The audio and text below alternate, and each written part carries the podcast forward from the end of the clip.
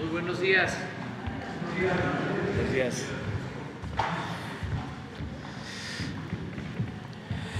Bueno, en esta ocasión nos da mucho gusto el que nos acompañen eh, literatos, historiadores, también ingenieros, porque vamos a entregar reconocimientos a su labor en beneficio de la ciencia, en beneficio de nuestro pueblo y del desarrollo de la nación. Es una ceremonia especial. Se ha estado demorando esta entrega por distintas razones, pero ahora ya lo vamos a llevar a cabo y se decidió que fuese en esta conferencia matutina llamada mañanera porque eh, se entera mucha gente. Podemos hacer una ceremonia especial con este propósito y no eh, se alcanza a comunicar lo mismo que cuando se da a conocer algo en este horario y en esta conferencia, que es un diálogo circular al que ya está acostumbrada mucha gente. Me piden a veces que no tarde tanto porque tienen que irse a sus ocupaciones y que eh, se resuelva lo fundamental pronto, pero a veces nos demoramos hasta dos horas o dos horas y media. En esta ocasión lo vamos a hacer breve, bajo la premisa de que bueno y breve, doblemente bueno. Entonces, bienvenidos todas, todos. Eh, al final vamos a dar a conocer una sección que tenemos los jueves, que es sobre eh, cómo se combaten delitos, se llama cero impunidad. Si desean quedarse, pues esta es la casa de ustedes. Si no, vamos a hacer como un receso. Este, terminamos la primera parte, que es la entrega de los reconocimientos, y luego entramos ya con eh, cero impunidad. Entonces vamos a darle la palabra a quienes van a guiarnos para esta ceremonia. Bien, buenos días. Bienvenidos a la ceremonia de entrega del Premio Nacional de Artes y Literatura de los años 2020 y 2021, que entregan el señor presidente de la República, licenciado Andrés Manuel López Obrador, con la señora secretaria de Cultura, la licenciada Alejandra Frausto Guerrero. Es un gusto para la Secretaría de Cultura hacer esta entrega y vamos a llamar al primer premiado, que es en el campo 1 de Lingüística y Literatura del año 2020 el premio corresponde al maestro Adolfo Castañón Morán.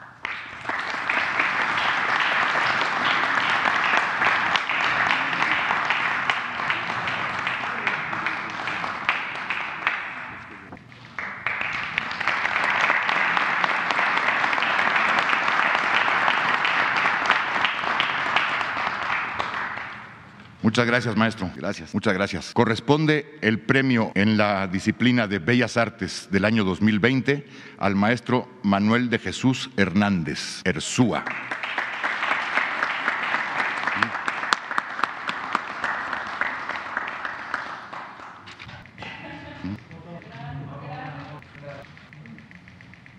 Muchas gracias, maestro.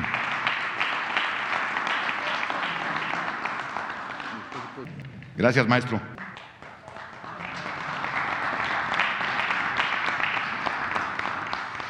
En el campo 3 de Historia, Ciencias Sociales y Filosofía, el Premio Bellas Artes, el Premio Nacional de Artes y Literatura del 2020 corresponde al doctor Alfredo López Austin, que en paz descanse.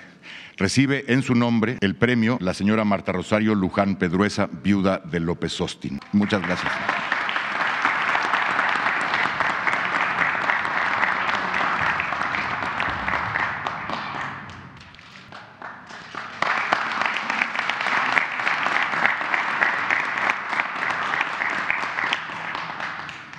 Muchas gracias, maestra. En el campo 4 de Artes y Tradiciones Populares, el premio 2020 corresponde al maestro Mario Agustín Gaspar Rodríguez.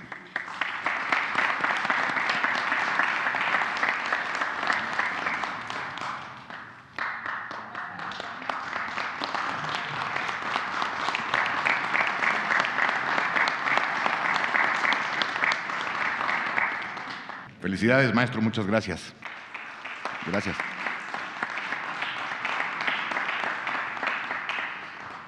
Un reconocimiento especial a la maestra Berta Cecilia Navarro y Solares.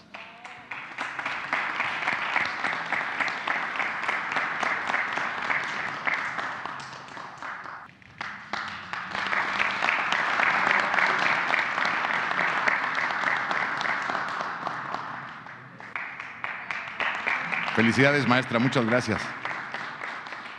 Pasamos ahora al año 2021 y el primer, en primer término se presentará el campo número 2 que corresponde a las Bellas Artes y el premio es para el maestro Sergio Ismael Cárdenas Tamés.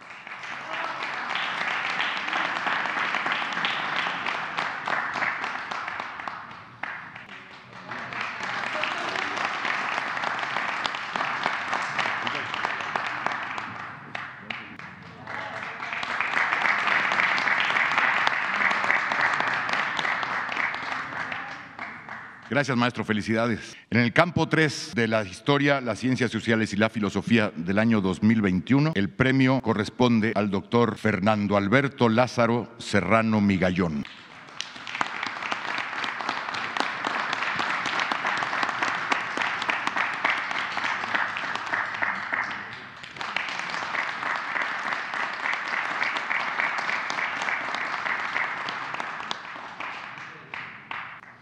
Felicidades, doctor. Muchas gracias. El campo 4 de Artes y Tradiciones Populares del 2021 es motivo de especial orgullo porque es la primera vez que se entrega el premio a un colectivo. Este año corresponde el premio al taller Leñateros de San Cristóbal de las Casas y lo recibe en nombre de todos ellos y todas ellas la maestra María Méndez Pérez Maruch y junto con todos ustedes también.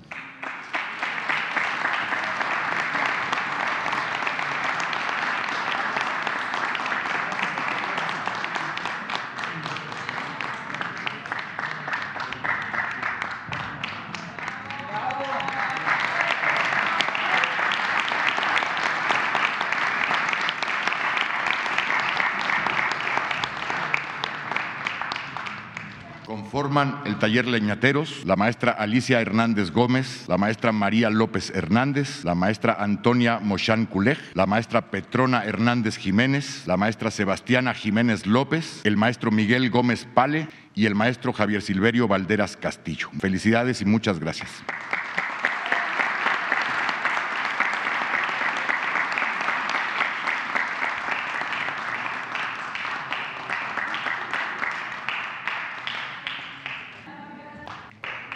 Felicidades, muchas gracias.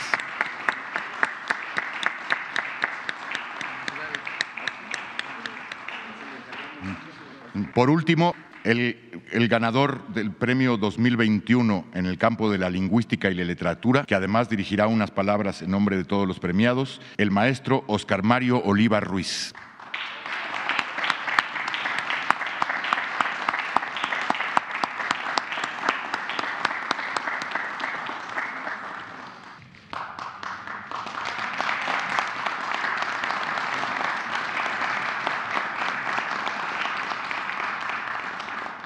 Además dirigirá unas palabras en nombre de todos los premiados, el maestro Oscar Oliva. Adelante, maestro, por favor. Andrés Manuel López Obrador, presidente constitucional de México. Amigas, amigos, para nosotros recibir hoy de manos del presidente de México, Andrés Manuel López Obrador, el Premio Nacional de Artes 2020 20, 20, 2021, 2022 nos honra. Pensamos que la cultura y el arte en constante movimiento es la obra de todos los pueblos del planeta. Es el trabajo de toda la historia universal, la formidable exploración de lo más profundo del corazón humano, con las expresiones propias de cada época región, cosmogonías, desde donde se abarcan las distintas maneras de apropiarnos la realidad, las múltiples realidades con todos nuestros sentidos. Las preguntas acerca de quiénes somos, de dónde venimos, hacia dónde vamos qué universo habitamos, el arte y la ciencia se lo preguntan constantemente sin obtener respuesta. Surge una nueva pregunta y es el desafío que todos, todas enfrentamos a diario en cualquier trabajo que realicemos. Y en este desafío está toda la manifestación de nuestra alegría y esperanza. Preguntas hechas de tiempo, singulares, colectivas, en cualquier momento, peligroso o no, en el tiempo de los asesinos o en el tiempo del crecimiento de las montañas, de las flores más pequeñas. Al preguntar, repasamos el mundo, repensamos el mundo efímero como nosotros mismos en el punto más extremo del espacio que habitemos. Como seres humanos necesitamos renovarnos una y otra vez en nuestros trabajos diarios, totalmente integrados al proceso de transmisión de la cultura y el arte con todo lo que representa este salto formidable de la ciencia y los medios electrónicos que estamos viviendo, con nuestra imaginación apegada a la más cruda realidad en el un no sé qué que queda balbuciendo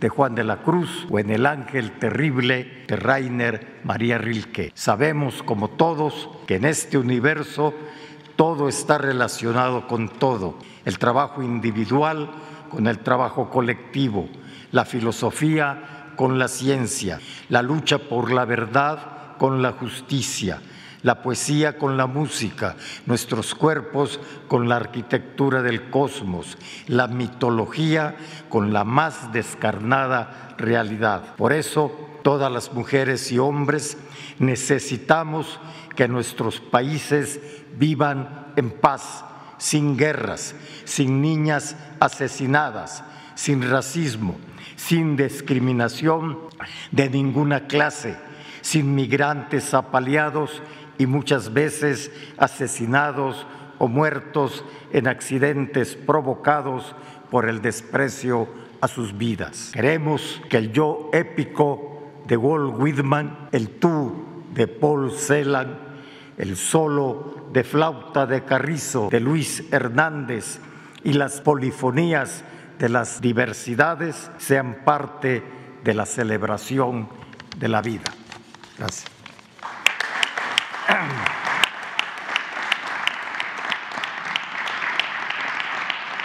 Muchas gracias, maestro.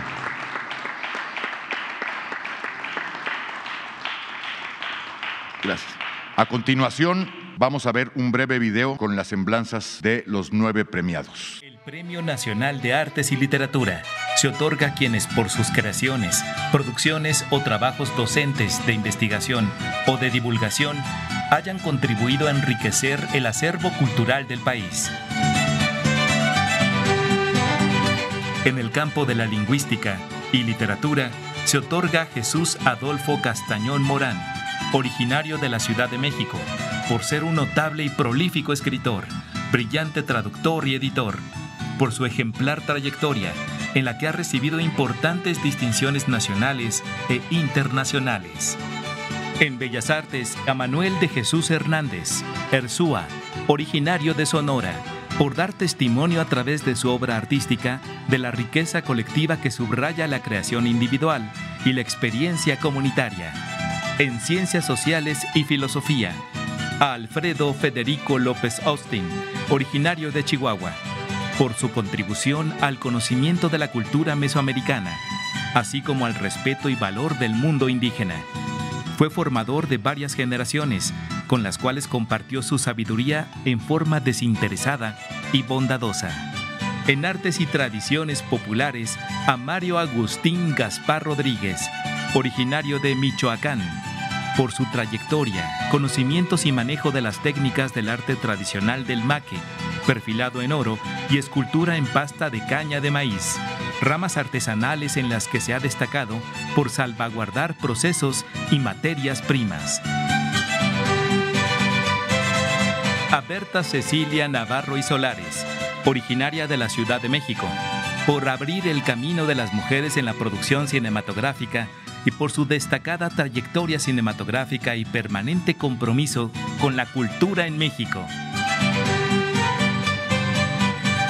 En el campo de la lingüística y literatura, se otorga a Óscar Mario Oliva Ruiz, originario de Chiapas, por ser uno de los grandes poetas del siglo XX, autor comprometido, cercano a los pueblos originarios que le da voz al sur y a la protesta cívica. Su obra se manifiesta contra la opresión y la violencia ejercida desde el poder.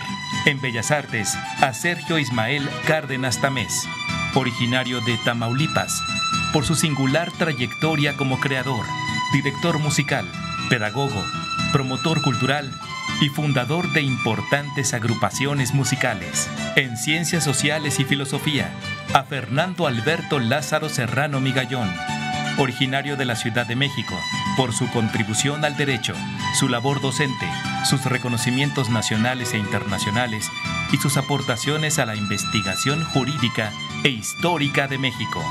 En artes y tradiciones populares, al colectivo Taller Leñateros de Chiapas, por su trayectoria como colectivo conformado principalmente por mujeres de pueblos originarios, con principios ecológicos, además de documentar, enaltecer y difundir los valores culturales, autóctonos y populares de su comunidad.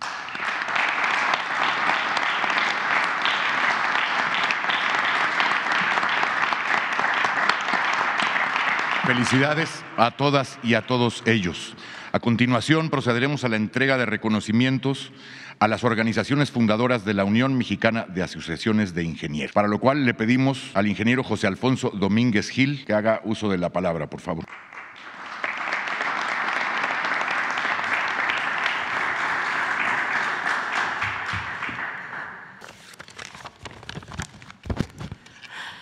Buenos días, señor presidente, licenciado Andrés Manuel López Obrador. Buenos días a todas, buenos días a todos. Para la Unión Mexicana de Asociaciones de Ingenieros es un alto honor estar en esta ocasión con ustedes, sobre todo compartiendo este tiempo con ilustres miembros de las artes, de la cultura, de la literatura. La ingeniería, no dudo en que tiene mucho de arte, tiene mucho de cultura y tal vez de magia. Tomando la premisa de nuestro señor presidente de que si un mensaje es doblemente bueno, si es bueno y es breve, pues trataré de ser breve. México no sería lo que es sin las aportaciones de la ingeniería. No puedo dejar de destacar que este año también se celebran los 130 años de existencia de la hoy Facultad de Ingeniería de la Universidad Nacional Autónoma de México. Fue la primera casa de las ciencias de América, de la cual se desprendieron todas las ingenierías. Desde su fundación como Real Seminario de Minería en 1792, ha formado casi 230 generaciones de profesionales comprometidos con resolver los grandes problemas técnicos de infraestructura y comunicación, así como transformar las ideas en acción. Felicidades a la UNAM y en especial a nuestra Facultad de Ingeniería. Hoy deseamos reconocer a cinco asociaciones, sociedades y colegios de ingenieros por ser no solo los más antiguos o dentro de los más antiguos del país y de América, sino porque su contribución al desarrollo ha sido inconmensurable. A la Sociedad Geológica Mexicana, que cumple 118 años de existencia, ya que existe desde 1904. A la Asociación Mexicana de Ingenieros Mecánicos y Electricistas, fundada hace 98 años, en 1924. Reconocemos al Colegio de Ingenieros Militares teniente de ingenieros Juan de la Barrera, que nació en 1945, hace 77 años. Reconocemos también al Colegio de Ingenieros Mecánicos Electricistas fundado también en 1945, cumpliendo orgullosamente 77 años de existencia. Finalmente, uno de los colegios más exitosos en la historia de nuestro México, cuya activa participación ha dejado huella en todo lo que toca, me refiero al Colegio de Ingenieros Civiles de México, fundado en 1946 y que cumple 76 años de aportar al crecimiento y desarrollo de nuestro país. Quiero agradecer al señor presidente, al licenciado Andrés Manuel López Obrador, esta deferencia que nos hace para hacer la entrega de estos reconocimientos, que sin duda son una muestra del apoyo a la ingeniería mexicana. Y asimismo, reiterar a usted que los ingenieros somos realizadores. Transformamos las ideas en acción y las acciones en obras, productos, equipos y demás implementos que benefician a la sociedad. No solamente estas asociaciones se hacen merecedoras de nuestro reconocimiento, la UMAI integra a más de 63 asociaciones, colegios de profesionales de la ingeniería mexicana, toda una gama de especialidades de la ingeniería. Es nuestra convicción y obligación trabajar en conjunto con todas las autoridades, apoyarlos con la experiencia, conocimiento y compromiso de la ingeniería organizada para lograr un mejor México para todos. La ingeniería no tiene colores, se manifiesta día a día con el trabajo de todas las ingenieras e ingenieros que trabajan en las diversas dependencias del gobierno federal, estatal, municipal, en el sector privado y en lo académico. Todas las ingenieras y todos nuestros ingenieros están trabajando para lograr un México mejor. Les solicitamos continuar apoyando al gremio de los profesionales de la ingeniería, porque así continuamos trabajando para obtener mayor bienestar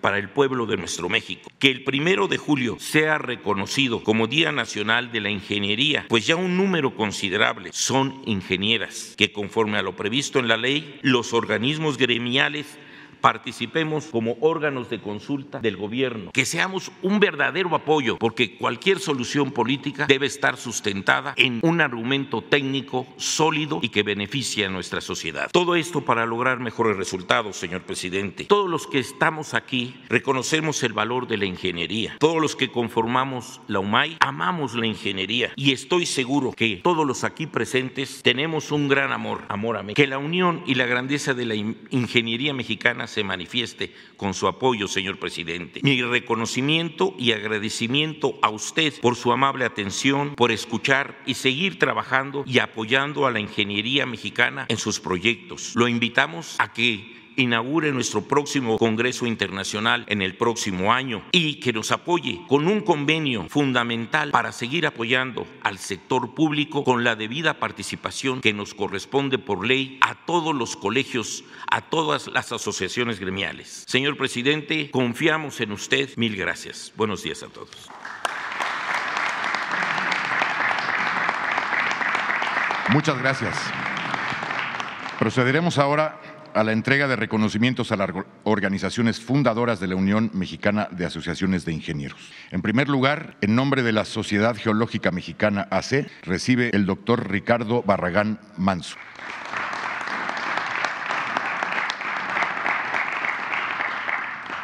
Muchas felicidades. En nombre de la Asociación Mexicana de Ingenieros Mecánicos y Electricistas, recibe el premio la ingeniera Lilia Coronel Zamora.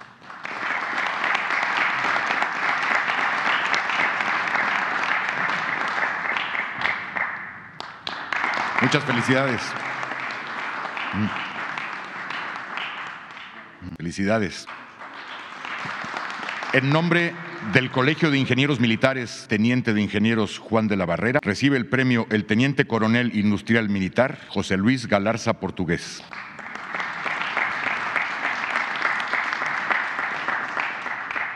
Muchas felicidades.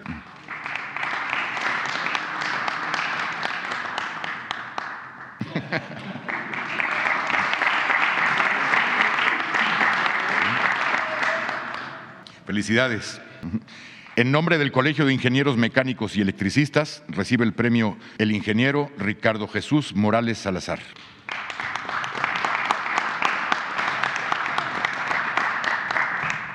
Felicidades.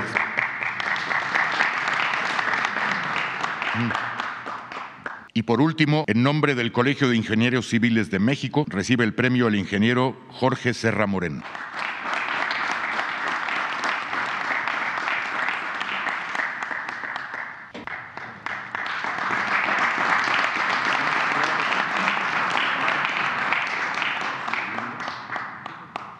Muchas felicidades. Muy buenos días, muchas gracias a todas y a todos por habernos acompañado en estas dos ceremonias o una sola ceremonia de dos entregas. Este, muchas gracias, señor presidente, gracias, secretaria Frausto, gracias a, los ingenieros y muchas felicidades a los nueve premiados y a los cinco más premiados de los ingenieros. Por ahora damos por terminada esta ceremonia y continúa la conferencia de prensa normalmente. Eh, Muchas felicidades.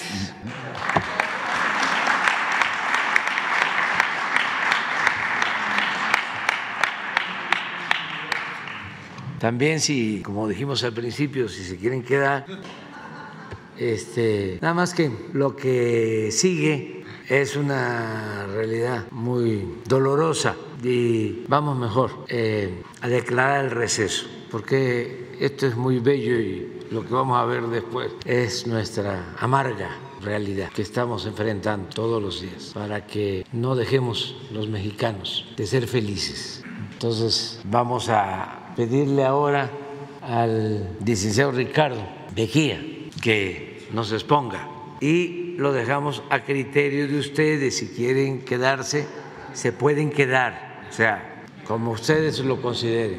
Y de nuevo y siempre, felicidades, recordando a los que se nos adelantaron y que han aportado tanto en bien de México. Quédate. Con su permiso, señor presidente, buenos días a todas y a todos. Vamos a presentar, como cada semana, el informe Cero Impunidad, No hay crimen sin castigo, que es el esfuerzo del Gobierno de México, Secretaría de la Defensa Nacional, Secretaría de la Marina, Secretaría de Seguridad y Protección Ciudadana, Guardia Nacional, Centro Nacional de Inteligencia, las Secretarías de Seguridad de los estados, las fiscalías de los estados y la Fiscalía General de la República. Siguiente. Como resultado de las acciones de seguridad del día 10 al 16 de noviembre se detuvo por parte de todas las fuerzas de seguridad del país 8.278 personas por delitos del fuero común y federal, de las cuales una vez de hacer la revisión correspondiente se presentaron ante el Ministerio Público 7.888. Siguiente. Informamos que en el marco de los tratados de extradición firmados por el gobierno de México con relación al tratado entre México y Argentina, la Fiscalía General de la República informa que fue extraditada una persona de nacionalidad argentina, Carlos F., por el delito de intento de contrabando de importación de sustancias estupefacientes destinadas al comercio. Se trata de metanfetamina y éxtasis y ya fue extraditado. Otros dos casos que responden al tratado entre México y Estados Unidos son dos personas de nacionalidad mexicana, ambos por el delito de homicidio. El primero, Arturo G., por el homicidio de tres personas en El Paso, Texas. Ya fue extraditado para que responda por sus actos ante un condado del propio Paso, Texas. Y el caso de Julio A., requerido por un condado de Los Ángeles por el homicidio de otras personas también. Siguiente. Informar de la resolución y detención de los presuntos responsables del feminicidio de la maestra de inglés Mónica Citlali Díaz Recendis, cuyo cuerpo fue localizado sin vida el pasado 9 de noviembre en la autopista México-Cuernavaca a la altura de la delegación de Tlalpa. A partir del trabajo coordinado entre la Fiscalía General de Justicia del Estado de México, la Fiscalía de la Ciudad de México, la Secretaría de Seguridad Pública del Gobierno de México, la Coordinación Nacional Antisecuestros, la Guardia Nacional y la Secretaría de Seguridad Pública Local, así como células de búsqueda municipales en San Salvador Atenco, y Ecatepec, se logró la detención de Alexis N. y su madre María Isabel N. tras cumplimentarles orden de aprehensión en su contra por el delito de desaparición cometida por particulares en agravio de la maestra Mónica Citlal. De aquí, de este delito, se desprenderá también su presunta participación en el feminicidio. Ya están ambos detenidos y está detenido un tercero, Jonathan N., por el delito de encubrimiento por receptación en flagrancia. Él ya está vinculado a proceso y ellos dos están en vías de vincularse a proceso penal. Siguiente. Explicar que fue muy importante todo el seguimiento de inteligencia y de cámaras de videovigilancia, telefonía y demás actos de investigación para ubicar tiempo, modo y circunstancias de los últimos momentos de Mónica Citlali, quien habría arribado el pasado 3 de noviembre al domicilio ubicado en la colonia Jardines de Catepec, donde habitaba su pareja sentimental Alexis N. No hay registro que después de esta eh, de haber llegado a este domicilio a esa hora, ese día, haya salido. Después se pudo ubicar eh, diferentes visitas que tuvo la persona llamada Alexis y también que a las 23 horas del día 3 de noviembre ingresó una camioneta que fue abierto el portón por la madre de Alexis. Ahí ingresa el vehículo en reversa y se tiene indicios de que ahí pudo haber sido desplazado el cuerpo de Mónica Citlali. Se hicieron otras coberturas e investigaciones y se pudo acreditar también la participación de Jonathan N. Finalmente el día 9 de noviembre es el hallazgo del cuerpo en la carretera México-Cuernavaca siguiente y a partir de diferentes actos de investigación y cateos en el inmueble de Alexis se pudo encontrar indicios positivos con prendas con manchas hemáticas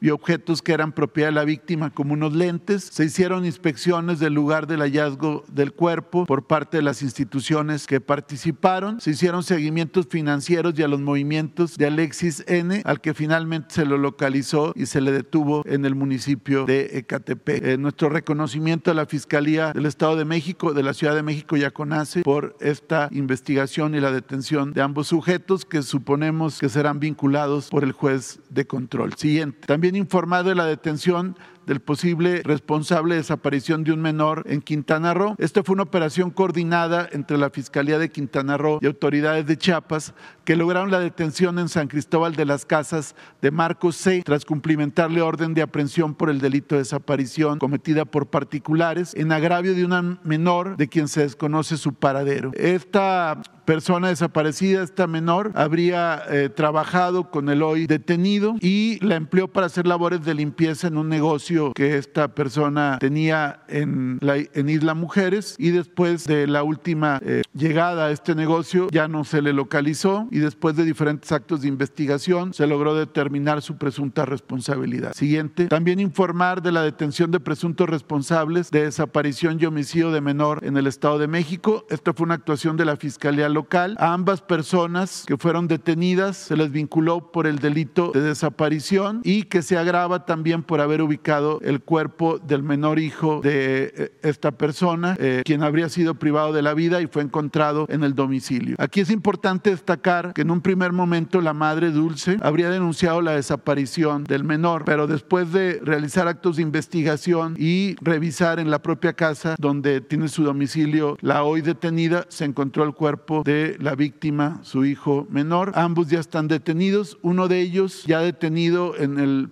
interior del penal, se privó de la vida en Zahualcoyo. La Fiscalía Local continúa investigando este caso también. Siguiente. Informar que tras buscar cumplimentar una orden de aprehensión las fiscalías de Guanajuato y Quintana Roo y, Querétaro, Guanajuato y Querétaro en contra de Manuel N. alias El Cermeño, ordenado por el delito de homicidio calificado cometido en agravio de María Antonieta N. Elementos de las fiscalías de Querétaro y Guanajuato se constituyeron en la colonia Ciudad del Sol en Querétaro. Sin embargo, al ser detenido este sujeto opuso resistencia, intentó agredir elementos de la fiscalía. Ya al repeler la agresión le ocasionaron lesiones a él y otra persona que ocasionaron la pérdida de vida de Manuel N. Por estos hechos se abrió una carpeta de investigación y se llevaron a cabo también con posterioridad diversos cateos por mandato judicial donde a personas involucradas en la organización criminal de este individuo se aseguraron eh, drogas, dinero en efectivo, armas y vehículos. También una mujer vinculada, presuntamente relacionada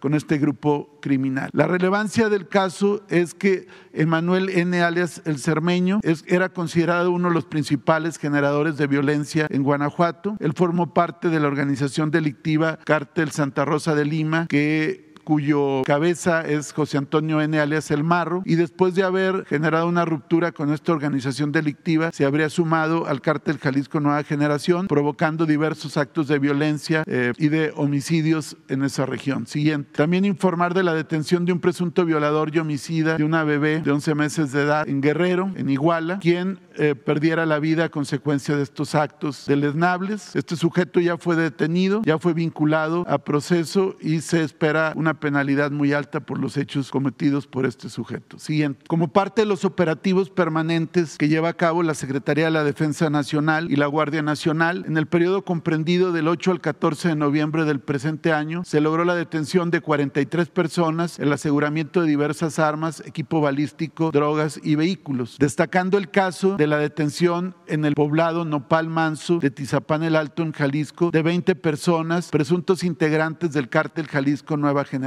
Este grupo criminal eh, agredió a su vez al ejército en un operativo que llevaban a cabo. Por tales hechos fueron sometidos, fueron detenidos y presentados ante la autoridad ministerial. Se les aseguraron 28 armas largas, 148 cargadores, 18 chalecos balísticos, dos motocicletas, cuatro vehículos y un inmueble, entre otros aspectos. Aquí es importante resaltar, siguiente, que en este despliegue que lleva a cabo el ejército a partir del evento que hubo en febrero del presente año en San José de Gracia, donde fueron eh, victimados diferentes personas, número indeterminado todavía, donde se aparentó una supuesta acto de fusilamiento. A partir de ese, de ese evento han habido detenciones de 76 generadores de violencia en la zona que comprende San José de Gracia, Santa María del Oro, Manzanilla de la Paz, Mazamitla y Tizapán el Alto, todos ellos vinculados a proceso, dos de ellos autores materiales de los hechos de San José de Gracia. Siguiente. Esta es la zona delimitada donde fue el evento, se recordará que fue un velorio y a partir de ahí ha habido todas estas detenciones. Siguiente. También informar de la detención de Silvano N, alias Manoseca y el 25, que está identificado como presunto jefe regional del cártel Jalisco en los municipios de Florencia, Teúl, Tepetongo, Montescobedo y Fresnillo, Zacatecas, así como en los municipios de Tequila, Colotlán y Huejúcar en Jalisco. Este sujeto en una operación del ejército mexicano se le aseguraron dos mil pastillas de fentanilo y también un arma larga y un arma corta. Eh, ya fue presentado ante el juez de control. Este sujeto a su vez fue en su tiempo integrante del cártel del Golfo. Siguiente. También informar de diferentes detenciones que daremos cuenta de manera más rápida. En Querobabi, Sonora, un detenido con 9 kilogramos de, fentanila, de fentanilo y 110 mil pastillas. En Querobabi, donde hay un puesto de control permanente del ejército. En San Luis Río Colorado, un detenido con dos armas largas. Siguiente. En Mexicali, dos personas detenidas con más de 150 mil dólares sin acreditar su legal procedencia. En Guaymas, Sonora, cinco detenidos con un arma larga, cargadores y cartuchos. Siguiente. En Cajeme, esto es muy importante, fue detenido Martín Alberto N., alias El Monstruo, considerado uno de los principales generadores de violencia en Cajeme, Sonora, tras cumplimentarse orden de aprehensión por el delito de tentativa de homicidio calificado. Este sujeto es identificado como el actor material, anterior, por favor, la anterior, es identificado como el autor material del homicidio de la regidora de Bacún, Verónica N., ocurrido el pasado 15 de junio, y se le considera parte del grupo delictivo de los Chapos Trinis, organización afín al cártel del Pacífico. Se le cumplimentó ya la orden de aprehensión. En Tamazula, Durango, un, agresor detenido con 309 kilogramos de cocaína. Siguiente. Diferentes detenciones en operativos en Guanajuato, Chihuahua y Estado de México, donde se detuvo, entre otros, a Sergio Gerardo N., quien es considerado uno de los principales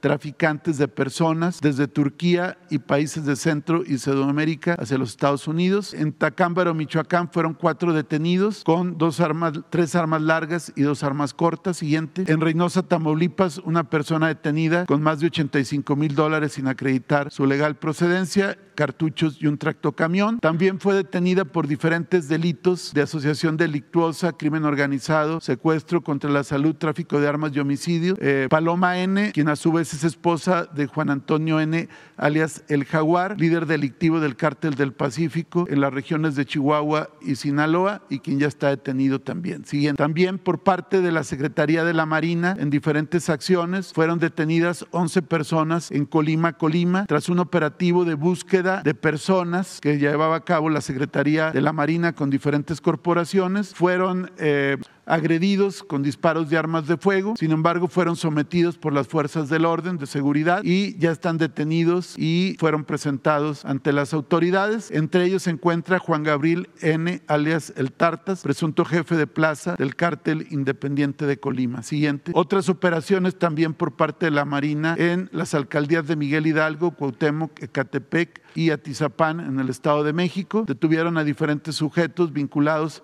a los delitos de secuestro, cobro de piso y narcomenudeo. Cuatro personas, tres de ellas femeninas. Se realizaron diferentes cateos. Siguiente. Como parte de las operaciones en la mar, para detectar el tráfico de sustancias ilícitas. Fue detenido entre el 9 y 10 de noviembre un buque camaronero que llevaba en sus bodegas un cargamento de metanfetaminas, 10 toneladas de metanfetamina. Sin embargo, al verse ya eh, detenidos, eh, sumergieron la, la, embarcación. Una vez que se hicieron la recopilación de los materiales, se pudieron rescatar 440 kilogramos y dos embarcaciones cercanas, también en Mazatlán, Sinaloa, fueron aseguradas y llevaban en su poder 10.600 litros de combustible. Ya fueron puestos a disposición del Ministerio Público Federal junto con eh, 12 personas detenidas. Siguiente. Con esto han habido en el presente año aseguramientos de 19.596 kilos de metanfetamina y 26.281 kilogramos de cocaína por parte de la Secretaría de la Marina y se han eh, detenido al momento más de 60 embarcaciones. Siguiente. También hay vinculaciones relevantes por homicidio calificado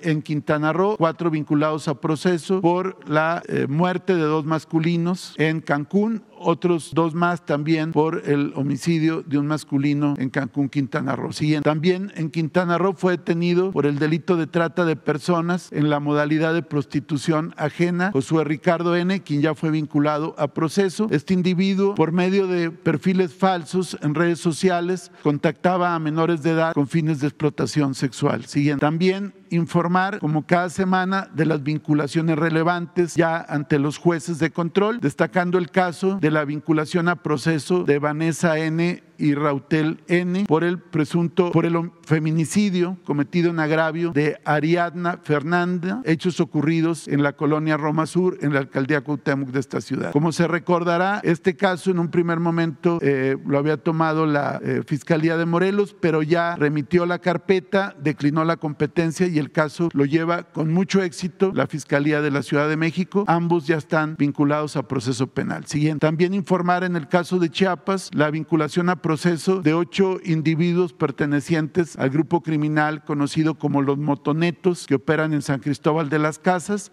fueron acusados por los delitos de daños, motín y daño contra la integridad corporal y patrimonial de inmuebles del Estado. Ellos cometieron diferentes disturbios y actos delictivos a partir de la detención de Pablo N., quien fue vinculado a proceso por el delito de homicidio y es el líder de esta organización delictiva. Los otros ocho sujetos también ya fueron vinculados a proceso penal. Siguiente. Como sentencias relevantes, destaca en el caso del Estado de México la sentencia condenatoria de 70 años de prisión en contra de Juan Antonio N. y Ricardo de Jesús N. por el homicidio de Abel González, elemento de la Policía de Investigación de aquel estado, así como sus dos hijos por hechos ocurridos el pasado mes de julio de 2020. Siguiente. También el caso de el feminicida Heriberto N., quien fue condenado a 48 años de prisión por el homicidio de Andrea Carolina Osuna Gil, hechos cometidos el pasado 18 de marzo del 2021 en Guaymas, Sonora. Siguiente. En cuanto al informe de detenciones por feminicidio que se reporta cada semana, fueron 22 detenidos, cinco de ellos sentenciados, uno en la Ciudad de México, cinco en el Estado de México, ya incluyendo el caso de Mónica Citlali, una persona sentenciada, en Sonora un sentenciado, en Puebla un sentenciado y un detenido, en Baja California un detenido, en Jalisco un detenido, en Hidalgo un detenido, siguiente, en Oaxaca dos detenidos, en Chiapas dos detenidos, en Veracruz, Querétaro, Tabasco, Sinaloa, Guerrero y Yucatán, un detenido en cada uno de ellos respectivamente. Siguiente. Queremos dar cuenta eh, nuevamente de casos de resoluciones de jueces, en este caso jueces federales, que con sus resoluciones benefician a grupos criminales, lo cual atenta contra la seguridad y genera impunidad. Es el caso de la absolución de diferentes procesos penales de Leticia N., alias Doña Leti, alias la reina de la Riviera Maya, quien es la cabeza de una organización delictiva en el estado de Quintana Roo. Ella perteneció a la policía federal y después se trasladó a una organización delictiva. Aquí se le ve posando con, armas largas. Ella fue acusada en diferentes procesos penales eh, por delincuencia organizada en la modalidad de delitos contra la salud. En este caso, en un primer proceso por venta y distribución de cocaína, fue absuelta por diferentes juzgadores federales eh, al echar abajo una prueba documental que a su vez permitió que hubiera insuficiencia probatoria y el proceso fuera generado una absolución y aunque se apeló el caso fue absolución. Siguiente. Otro caso también fue deportación de armas de fuego de uso exclusivo del ejército, posición de metanfetaminas con fines de transportación. En este caso eh, se le detuvo también en el mismo evento en 2017 y el argumento primordial del juez es que no era creíble el informe policial homologado y en consecuencia echó abajo el, el IPH, como se le conoce, y obtuvo la absolución también. Siguiente. Otro caso más, también por delincuencia organizada con la finalidad de cometer delitos contra la salud y operaciones con recursos de procedencia ilícita. Este fue el último caso que se estuvo litigando por parte de la Fiscalía General de la República y en los diferentes momentos los juzgadores fueron tumbando las pruebas, desacreditando a los testigos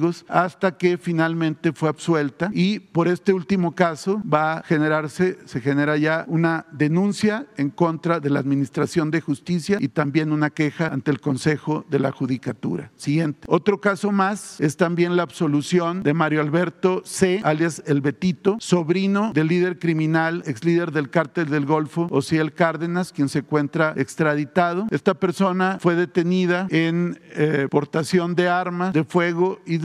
Sin embargo, para el juez existía duda razonable sobre que él hubiera portado esa arma y esa droga. Lo absolvió, ya se recurrió el, el asunto, pero el sujeto recupera por lo pronto la libertad. También por este hecho se presenta denuncia penal y queja ante el Consejo de la Judicatura. Siguiente. Eh, aquí el presidente nos instruyó a presentar diferentes casos de madres buscadoras que a su vez fueron objeto de violencia feminicida. Es el caso de Ana Luisa Garduño Juárez madre de Ana Karen Huicochea, quien fue eh, asesinada al interior de un bar en Temisco, Morelos. Ana Luisa se convirtió en activista a partir del feminicidio de su hija Ana Karen en 2012, quien presuntamente fue asesinada por su novio. Desde esa fecha se sigue buscando al presunto feminicida y hay carpeta de investigación abierta por este caso. Sin embargo, hasta ahora no hay detenidos. Siguiente.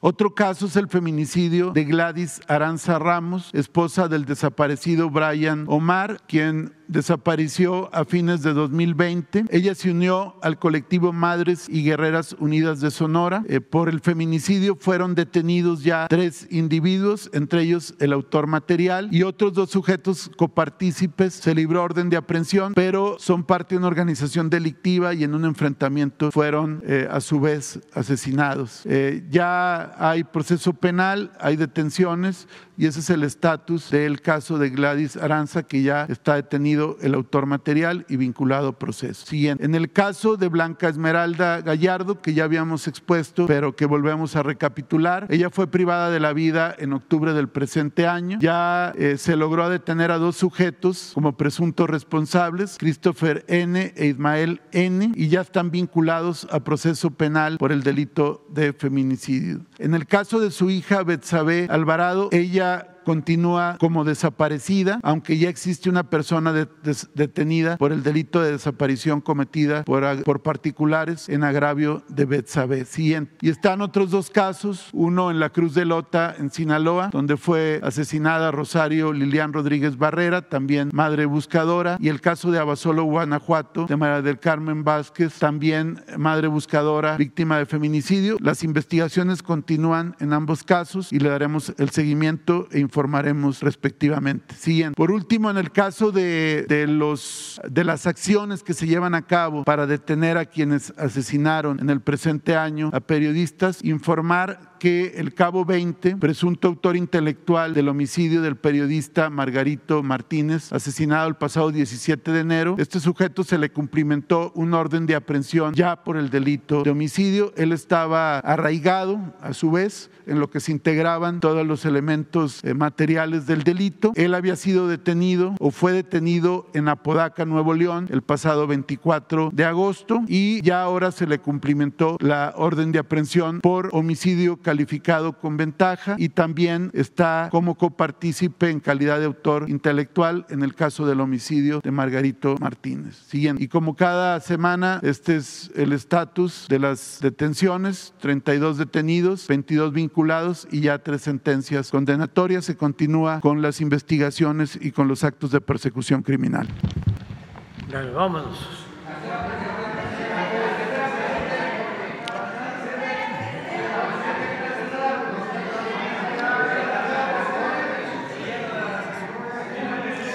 Bueno, vámonos a las eh, tres filas primeras de a la derecha. Este, un hombre, una mujer y hombre y mujer. Que no eh, hayan preguntado en los últimos 15 días. En los últimos 15 días, para dar eh, oportunidad.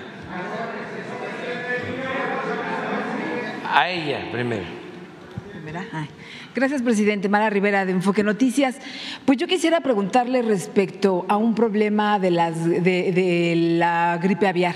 Ayer escuchaba yo una entrevista con el secretario de Agricultura en radio y pues reconocía que estaba preocupado. Nada que ver con las 350 mil animales que se han sacrificado aquí en México, en Jalisco, en una granja avícola San Miguel el Alto, contra los 46 millones en Estados Unidos. Por supuesto, no hay nada que ver. Sin embargo, pues es un problema que preocupa eh, y particularmente pues él señalaba con muchas veces con, con esta propagación de aves migrantes, señalaba eh, eh, el encarecimiento de los productos, eh, particularmente pues quien la paga más son los sectores más desprotegidos. Y en este sentido, pues eh, no sé a usted qué reporte le ha dado el mismo secretario de, de Agricultura que se, que se podría instrumentar y cuidar, porque decía él que de las 12 granjas que están alrededor de esta, cinco han presentado, más bien no tienen ningún problema, pero eh, pues esto sabe usted que se puede escapar de las manos, se puede propagar. Entonces, ¿qué está previniendo su gobierno en este sentido, presidente?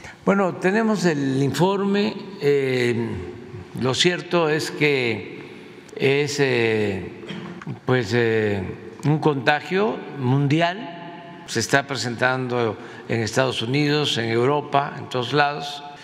Suele pasar periódicamente. No pone en riesgo la vida de las personas para eh, ser claros y no caer en el alarmismo, sí, o sensacionalismo. Eh, también en lo productivo no tiene, en el caso de México, mucha eh, afectación, mucho impacto.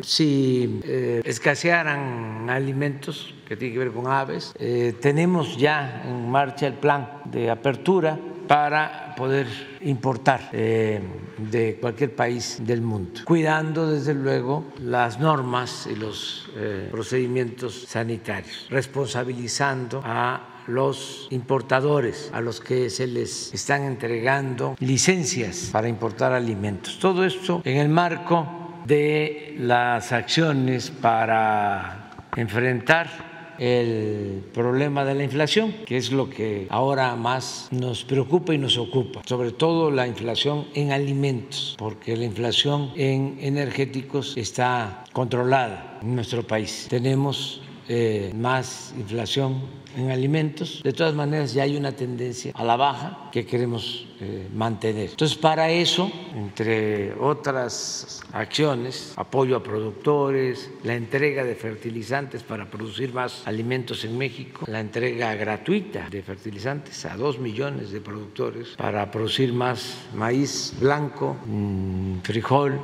básicos eh, el que se haya llegado a un acuerdo con las tiendas departamentales para que 24 productos se vendan en 1.038 pesos, eh, están cumpliendo Walmart, Soriana, Chedraui, eh, incluso en promedio ya está abajo la canasta de los 1.038 pesos. Eh, además de eso, estamos quitando aranceles para este, que estas cadenas comerciales, haciéndose responsables para importar productos de calidad, puedan hacerlo sin tanta burocracia y se garantice que tengamos alimentos, bastante oferta y así controlar que no aumenten los precios. Si este, tenemos tiempo, pídanle a Laurita que nos mande el informe que me envió el secretario de Agricultura, Víctor Villalobos,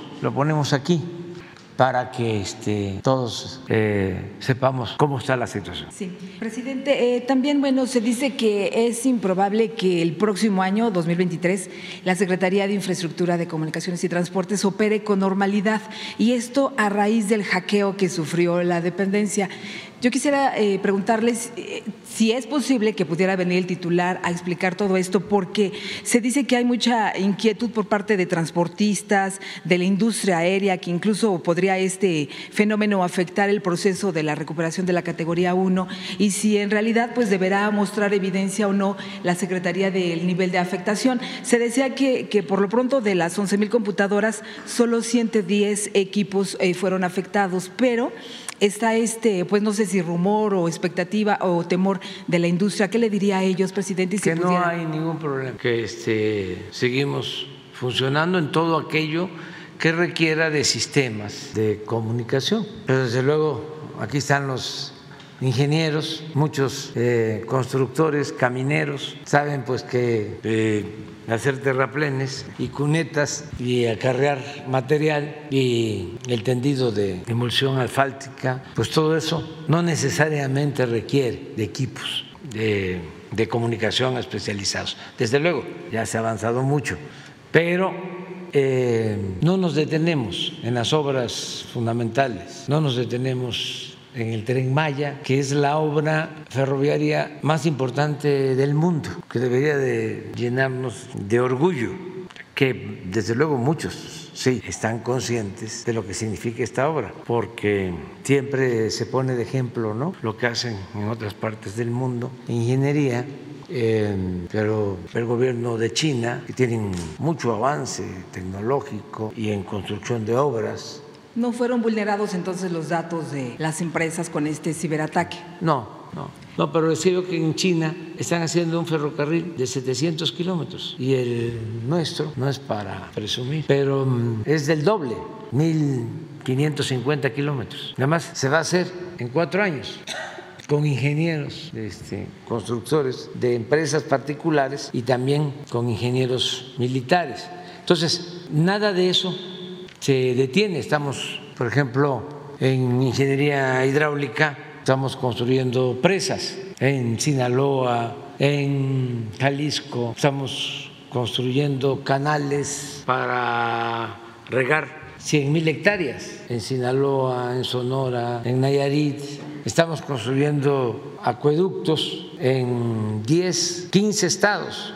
Y en la aviación, que es donde por ejemplo, podría necesitarse más toda la comunicación electrónica y un hackeo podría afectar. No hemos tenido ningún problema y ya este, eh, se está eh, avanzando para regresar a la categoría 1 en aviación. Vamos bien. De todas maneras, vamos a informarles. Y ya nada más dos aclaraciones, presidente, que en la Universidad de Guadalajara eh, denunciaban eh, al noticiario Enfoque maestros eh, que sufrieron reducciones en los estímulos al desempeño y que la explicación que les dan es que el gobierno federal eliminó partidas federales que se adjudicaban a este programa y que por lo tanto, pues ahora la misma universidad le echa la culpa a usted o al gobierno de este ajuste o a la Secretaría de Educación y que pues quisieran saber si este es cierto o no o si se debe más bien al problema que trae el rector con el gobernador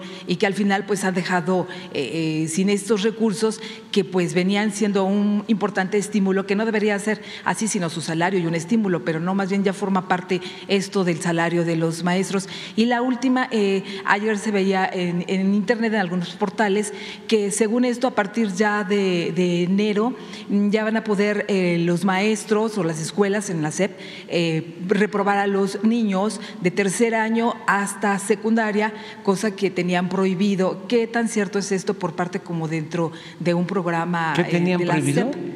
Que de poder reprobar a los niños, porque supuestamente Ah. tienen prohibido los maestros reprobar a los estudiantes. Entonces que ahora a partir del tercer año hasta secundaria ya van a poder evaluarlos y reprobar en caso de que no pasen o no, no, no acrediten. ¿Qué tan cierto es esto? No, no, no hay información sobre eso. No existe. Hay que tener mucho cuidado este, con el manejo de la información. Es que, eh, como nunca, eh, desinforman y manipulan. No nos quieren los dueños de los medios de información, con honrosas excepciones. Entonces, eh, la consigna es eh, atacar al gobierno, para decirlo con claridad. Entonces inventan cosas acerca de lo que sostienes sobre la universidad.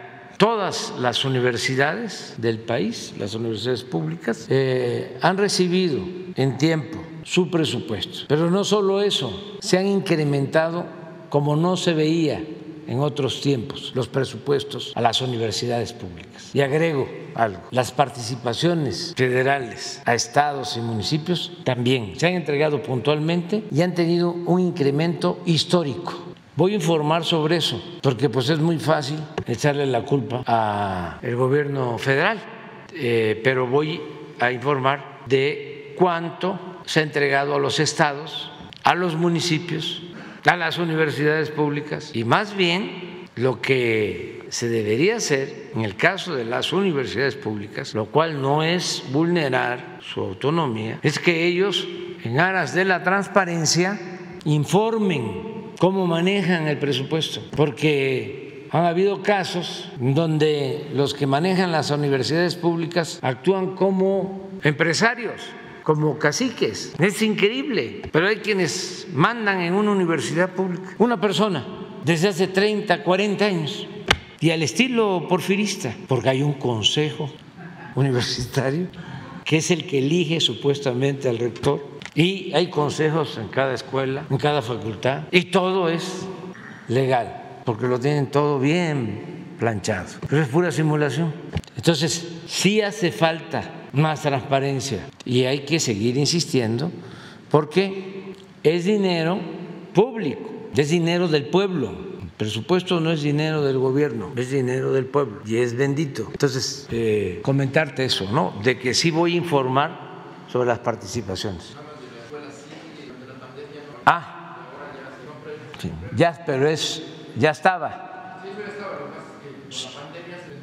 Sí no, no tiene el informe, ponlo de una vez para que, para terminar con la compañía. Mire, del doctor Víctor Manuel Villalobos, secretario de Agricultura, ya saben quién, en referencia al brote de influenza aviar de alta patogenicidad, me permito informar lo siguiente. Es una enfermedad que actualmente afecta a cuatro continentes Europa, Asia, África y América, ya que se disemina a través de la migración de las aves acuáticas, principalmente patos y gansos. En Europa se han tenido que sacrificar 52 millones de aves debido a su presencia en Canadá y Estados Unidos, en donde han sacrificado más de 50 millones de aves. Se preveía que tarde que temprano la migración de patos y gansos la traerían a México, por lo que desde su aparición en este continente los técnicos de Senacica analizaban aves silvestres para detectar su presencia de manera temprana y poder actuar con oportunidad para salvaguardar la producción de carne de ave y huevo.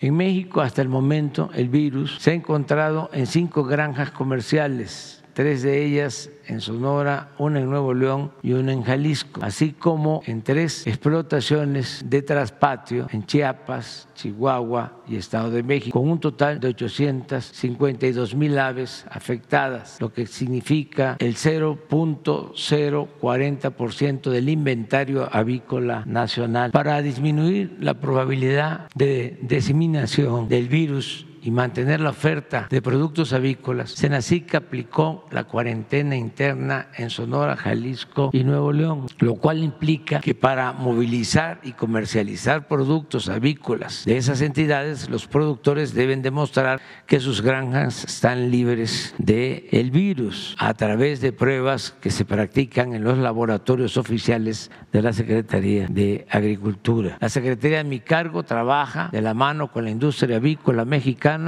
para continuar abasteciendo de forma regular al mercado nacional, el cual hasta el momento no se ha visto comprometido. Como parte de las actividades de control del brote, la SICA autorizó la vacunación estratégica de las aves, por lo que antes de que concluya la presente semana iniciarán las labores de inmunización en las zonas de mayor riesgo zoosanitario. Finalmente, es importante comentar que este brote no significa un riesgo para la salud pública, ya que la IA es propia de las aves y es transmisible entre ellas. Además, las aves afectadas son inmediatamente sacrificadas, por lo tanto, nunca entran al mercado. Los brotes de influenza aviar en Europa y Estados Unidos no se han traducido en problemas de salud por consumo de alimentos avícolas en esas latitudes. Es que esto ayuda mucho. Eh, dicen que lo mejor para enfrentar el rumor es la información. Entonces, a ver. Bye. Muchas gracias, señor presidente. Manuel Pedrero para el Quintana Roo MX y los reporteros MX. Señor presidente, em, esta pregunta es en torno a Isabel Miranda de Wallace. Por lo menos se han contabilizado alrededor de 20, 21 espectaculares aquí en la Ciudad de México, en donde se viola eh, la presunción de inocencia por parte de las que señala la señora Isabel Miranda de Wallace de ser eh, presuntos delincuentes, casos como el que ya conocemos de la señorita Brenda Quevedo, que incluso, como usted sabrá, el 2 de octubre del 2020, eh, el grupo especializado de detenciones arbitrarias de la ONU hizo la recomendación de que Brenda Quevedo debía de ser liberado dentro del inmediato porque que fueron violados justamente sus derechos humanos. También en el Congreso de la Ciudad de México se ha hecho un exhorto justamente para que las alcaldías, para que estos espectaculares ya no sigan, porque no es una práctica reciente por parte de la señora Isabel Miranda de Wallace. Eh, esto viene desde febrero de 2006 cuando entonces era el Distrito Federal, y hasta el día de hoy sigue siendo una práctica permanente justamente para pues violar los derechos humanos de las personas que ella señala, señor presidente. Preguntarle si se puede hacer algo desde el gobierno federal o en su defecto su opinión para saber de qué manera se puede, número uno, pues atender esta recomendación de las organizaciones de las Naciones Unidas y en un segundo aspecto sobre este exhorto que hacen en el Congreso de la Ciudad de México para que ya no eh, se viole la presunción de inocencia eh, a través de estos espectaculares que además pues viola también parte de las leyes de la Ciudad de México. Bueno, eh, Ricardo, ¿tú conoces el caso del de Brenda, pero no está en las personas que van a quedar eh, libres. No tienes la información. Brenda Quevedo. ¿Eh? Brenda Quevedo es la. Sí, sí, porque se está viendo. Mm, el martes próximo va a estar aquí la secretaria de Seguridad con ustedes y les va a informar sobre todos estos casos en donde hay recomendaciones de que se libere a personas que están injustamente en la cárcel o que eh, padecieron de tortura y ya se comprobó de que son inocentes o no tienen por qué estar este, en la cárcel. El martes vamos a dar a conocer esto. Eh, lo demás que planteas, pues es un asunto que vamos a pedir a la Consejería Jurídica nuestra que lo atienda este, y que también pueda verlo la Subsecretaría de Gobernación de Derechos Humanos y aquí informamos sobre lo que nos estás planteando. Gracias, señor presidente. En una segunda pregunta, el día de ayer el presidente, el aún presidente de la Suprema Corte de Justicia de la Nación, Arturo Saldívar, comentó que por lo menos hay siete ministros que están eh, alzando la mano para sucederlo. Así como usted ha planteado aquí en torno a la sucesión presidencial, en el Ejecutivo Federal ya nombrado varias corchulatas, preguntarles si usted tiene alguna en el ámbito del Poder Judicial en la Suprema Corte de Justicia de la Nación, ya que en breve el, presidente ministro ya va a salir. Sí, tengo una, pero imaginaria.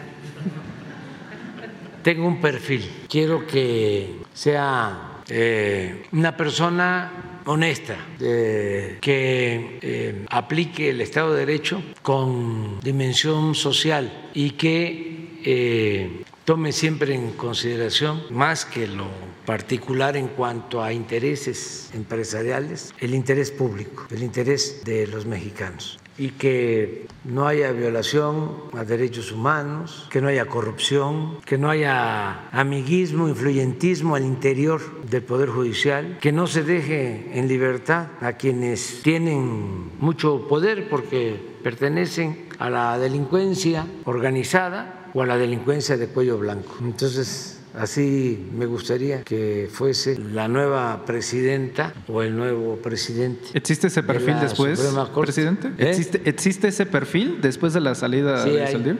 ¿Sí hay? ¿Cómo no? Sí, sí. Afortunadamente, no todo está este, mal en el Poder Judicial, ni en el Ejecutivo, ni en el Legislativo, ni en el país, al contrario, en México este, tenemos muchos valores. Yo creo que la principal riqueza de México es la honestidad de su pueblo. No han podido los corruptos con eso. ¿Y por qué no han podido corromperlo todo? Y lo han intentado con esmero, haciendo ver que se puede triunfar a toda costa, sin escrúpulos morales de ninguna índole, y que el que no tranza no avanza, y que la moral es un árbol que da amor, así que sirve para pura nada. Este, y que político, pobre, pobre político, pues no han podido, no han podido, por nuestras culturas, por las tradiciones que vienen de lejos porque somos herederos de grandes civilizaciones y esos valores son los que nos han salvado siempre, esas culturas nos han salvado y por eso el país siempre sale adelante. Enfrenta temblores, inundaciones, pandemias, malos gobiernos, saqueos y va a México siempre.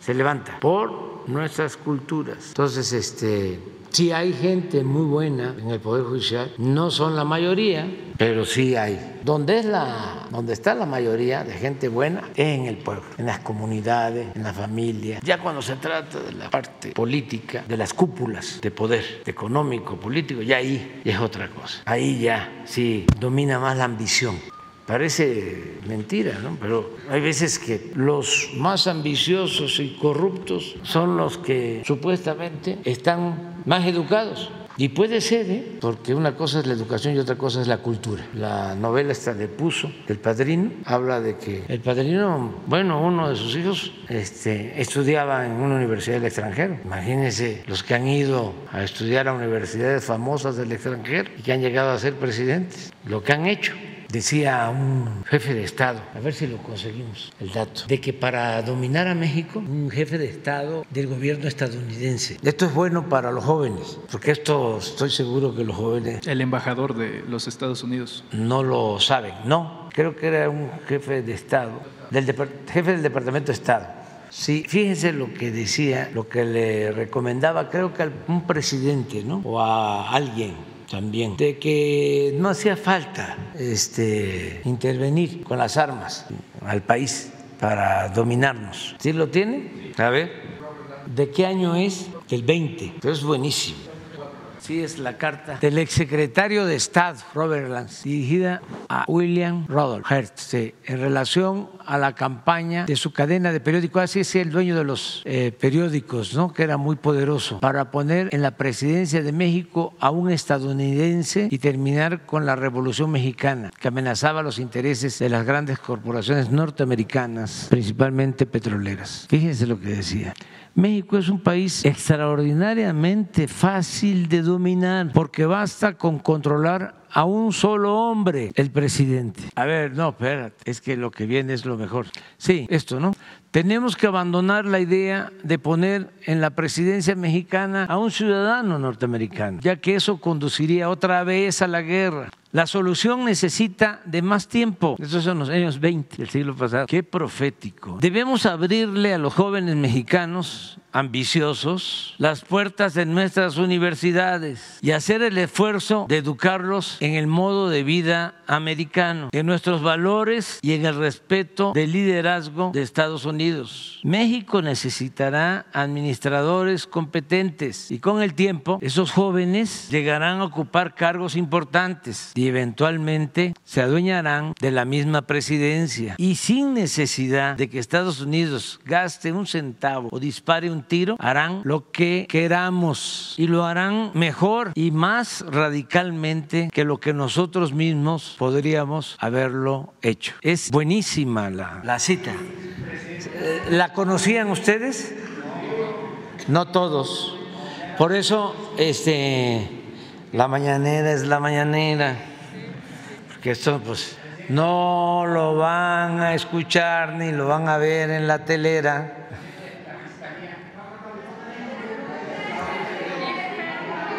Una compañera, a ver, espérate, pero tú ya preguntaste, ¿no? ¿Tú preguntaste hace 15 días para acá? Llevo cuatro meses. ¿No? A ella, a ella entonces. Ah, bueno.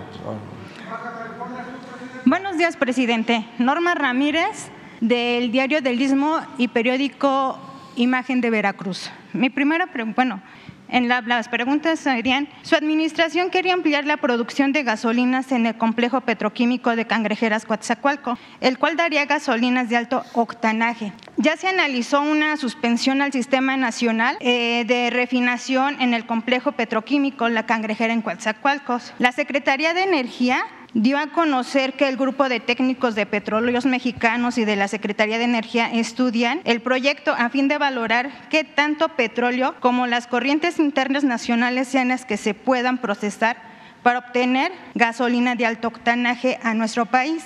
Mis preguntas son, presidente, hasta el momento, ¿cuál es el avance que se ha tenido? Eh, ¿Sería factible poner una planta? ¿Y eh, ¿Cuánto se ha invertido en este proyecto? Sí, mire, así, en general. Se están eh, rehabilitando las seis refinerías que teníamos.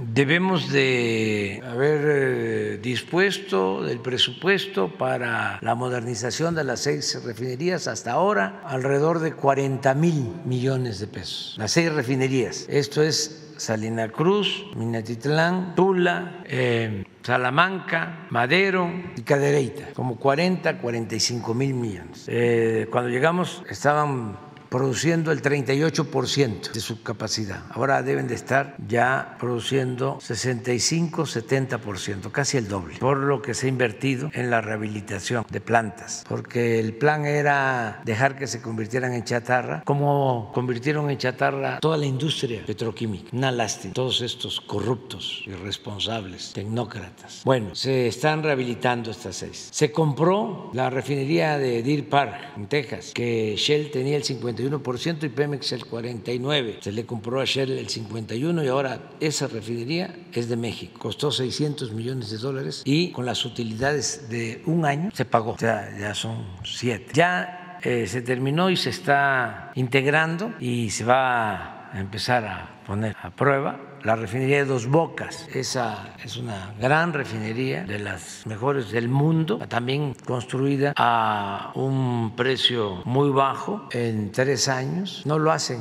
en ninguna parte. Y con esa refinería vamos a procesar 340 mil barriles más para gasolinas y diésel. Luego estamos construyendo dos plantas coquizadoras, una en Tula y otra en Salina Cruz. ¿Qué es una planta coquizadora? Es una planta que convierte el combustible en gasolinas para tener más gasolinas y no solo tener más rendimiento económico, sino contaminar menos. Esa es una inversión como de 150 mil millones de pesos, las dos plantas. Y a la que te refieres, eh, de Cangrejera, es un tren de refinación que ya estamos por licitar. Ya algunas plantas no me va a tocar a mí inaugurarlas, pero van a quedar ya prácticamente terminadas, porque ya desde el año que viene, desde finales del año que viene, dejamos de comprar las gasolinas y el diésel en el extranjero. Vamos a ser autosuficientes. Entonces, ese tren de de refinación en Cangrejera se va a llevar a cabo. No tengo los datos, sé que están participando tres, cuatro empresas, ya se este, dio a conocer la convocatoria y está por asignarse eh, el contrato. Sí es eso, pero con más detalle la Secretaría de Energía, la secretaria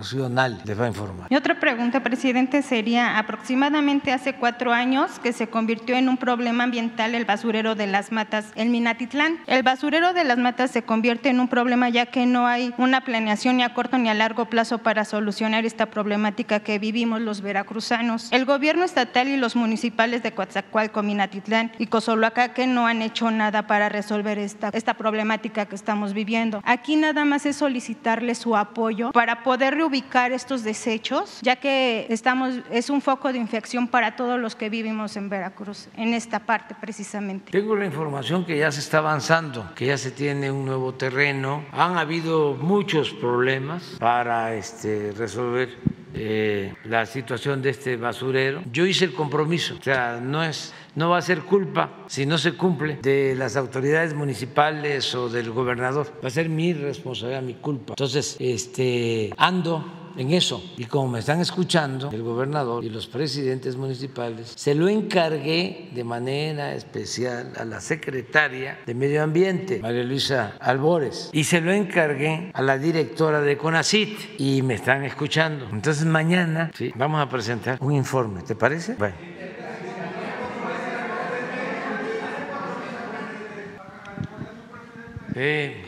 Gracias, presidente. Buenos días a los que nos ven y nos escuchen y a los señores aquí presentes. Soy Marco Antonio Olvera del canal México News World y del periódico local en Hidalgo, Hidalgo News.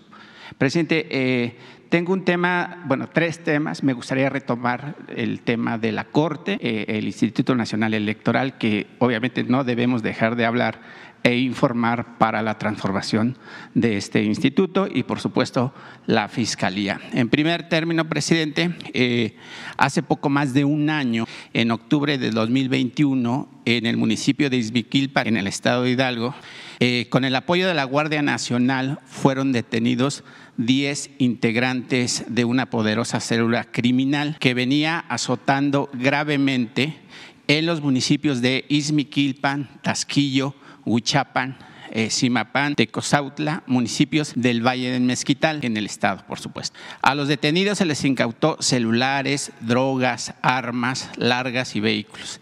Y es precisamente en una camioneta Kia Sorento donde se encontró un arma muy particular, un fusil de alto nivel, eh, un M16A4 calibre 5, 56 con matrícula 20099871 con la leyenda propiedad del gobierno de los Estados Unidos, USA Army. Hace un año usted ordenó que se iniciara una investigación sobre este tema.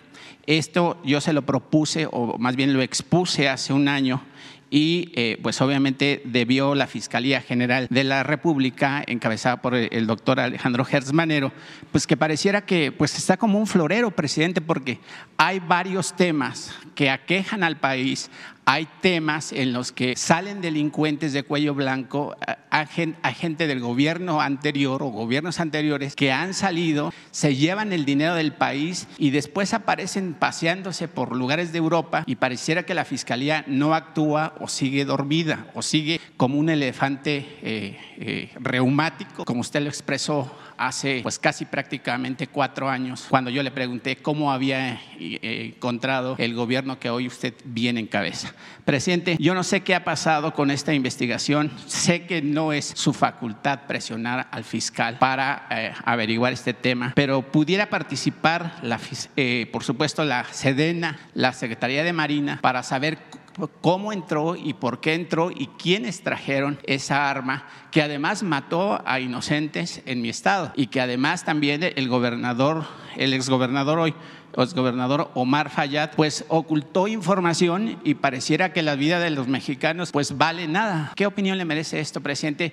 Y si la Sedena o la Marina pueden retomar este caso, ya que la Fiscalía, pues le vuelvo a decir, pues, pues está céfala. Bueno, ¿qué te parece si eh, informamos el martes sobre este asunto? Vamos a recabar la información, vamos a ver cómo está la investigación, qué se tiene. Eh, si hay detenidos y eh, si se presentó alguna denuncia al gobierno de Estados Unidos a través de su embajada. Informamos aquí el martes, si te parece. Sí, presidente, sobre todo que ahora el canciller eh, pues está con una demanda ante el gobierno norteamericano con las armerías que venden, pues válgase la redundancia, armas como si vendieran maíz o como si vendieran cualquier animal de corral para México, ¿no? Sí, el martes. Ok, presidente. Hay respuesta. Gracias. Y con respecto al Y a ver, pero antes, que mañana este, eh, María Luisa Albores, sí, sí, pero que vengan y que nos los explique, este, María Elena, sí, sí. Y con respecto al INE, presidente, eh, pues obviamente el 27 de este mes, pues usted encabezará la marcha, ayer lo anunció,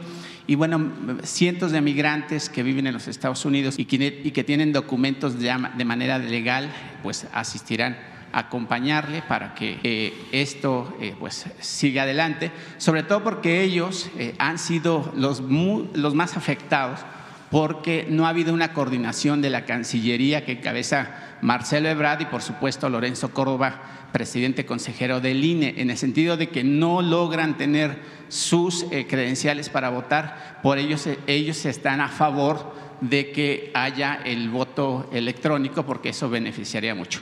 Y bueno, eh, haciendo un recuento del INE, pues presidente, ¿cuánto cuesta el, el voto en el mundo. Eh, Voy a, tardar un poquito, pero yo creo que es muy necesario hacerlo enfático. En Brasil, eh, cada voto, eh, por cada voto emitido por cada persona cuesta 12.73 dólares. Una campaña cuesta 1.920 millones de dólares y la población que asiste a votar son 150 millones, millones de personas. En México, en el 2012, a, a- a los que pa- pagamos impuestos, nos cuesta 25 dólares por voto.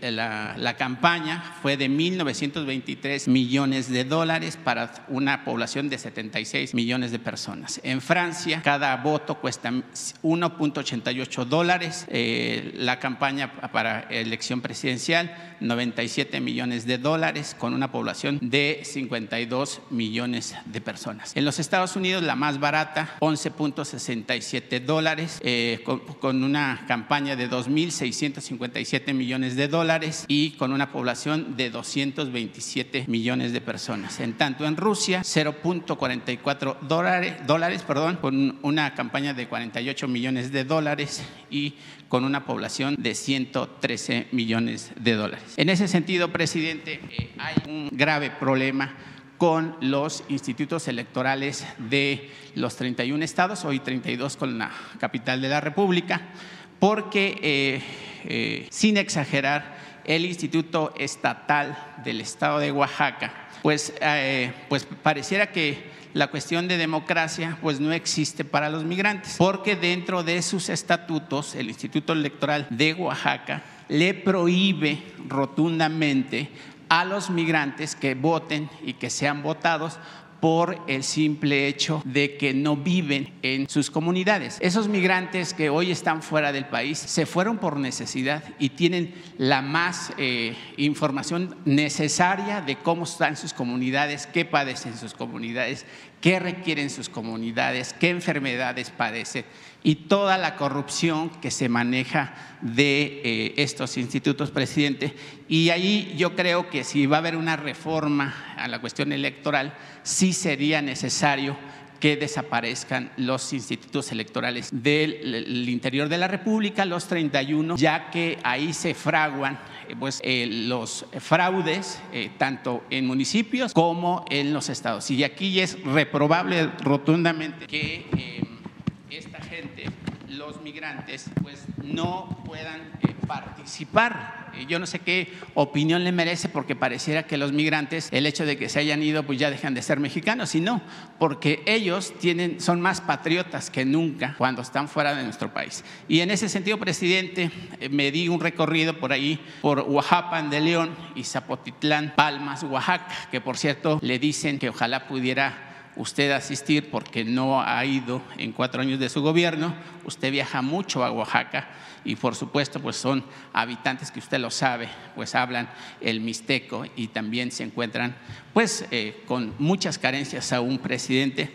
Y en ese sentido también le piden, sé que no es su facultad porque usted es el jefe del Ejecutivo, le piden que intervengan o las autoridades correspondientes porque el expresidente Artemio Cruz Martínez junto con su síndico Daniel López Soriano desviaron 10 millones de pesos eh, en facturas falsas, inflaron costos de obras y demás eh, eh, ilícitos, atropellando por supuesto a sus gobernados, que en gran parte son personas de origen indígena. Entonces, pues yo no sé cuál es su reflexión, presidente, con el tema de los institutos electorales del interior de la República. Como le vuelvo a reiterar, pues ahí se fraguan muchos fraudes con respecto a alcaldías e incluso a las gubernaturas. Sí, este, pues vamos a seguir insistiendo en que se apruebe la reforma electoral que contempla lo que tú estás exponiendo, el que no se gaste mucho, el que no haya eh, diputados plurinominales, que solo haya diputados electos de manera directa por los ciudadanos, que en vez de 500 diputados sean 300, que se pueda este,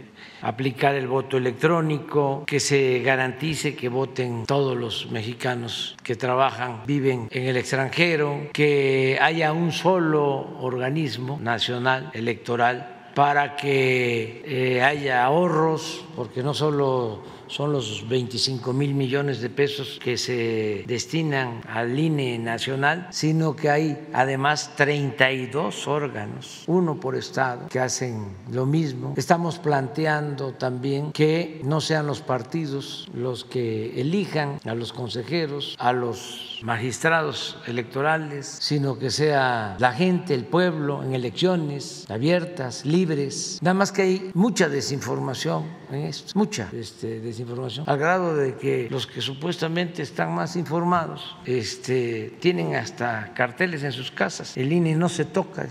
Eh, pero en fin, eh, porque no eh, es que defiendan al INE, lo que quieren es seguir teniendo un instrumento que les permita hacer fraudes electorales para conservar los privilegios de la oligarquía conservadora y corrupta que ha dominado México durante mucho tiempo. Ese es el fondo del asunto. Y como esa oligarquía conservadora, corrupta, racista, clasista, tiene también el control de todos los medios de información, pues manipulan, porque como decía Goebbels, el propagandista de Hitler, una mentira que se repite muchas veces puede convertirse en verdad. Entonces hay todo ese movimiento de desinformación, les debería dar pena de que participen en algo eh, que no corresponde a lo que ellos piensan. Si están buscando defender la democracia, pues marchar en contra de una reforma para que sea el pueblo el que elija libremente a sus autoridades, pues es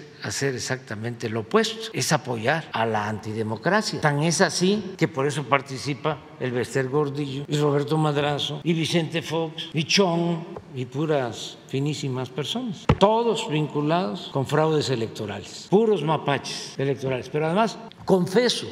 Fox este, lo presume, que él participó en el fraude del 2006 para que yo no llegara a la presidencia porque yo era un peligro para México. Acaba de decir hace poco que está arrepentido de no haber continuado con el desafuero que me tenía en un puño, como la paloma. ¿Qué quieres? ¿Que viva o que muera? Este, así. Entonces, vamos a seguir, porque cuando se lucha por una causa justa, uno debe ser perseverante y no rendirse, incluso hasta siendo pocos, cuando la causa es justa. Así lo hicimos durante mucho tiempo. Éramos minoría, pero como la causa valía la pena, porque era establecer una auténtica democracia y acabar con la simulación antidemocrática que imperaba, pues luchamos y luchamos y luchamos y nos dieron un fraude y muchos se desilusionaron, otros siguieron y fuimos la segunda vez y de nuevo fraude. La primera, descarada, porque rellenaron las urnas, falsificaron las actas, no quisieron que se contaran los votos. Todos esos intelectuales orgánicos que marcharon avalaron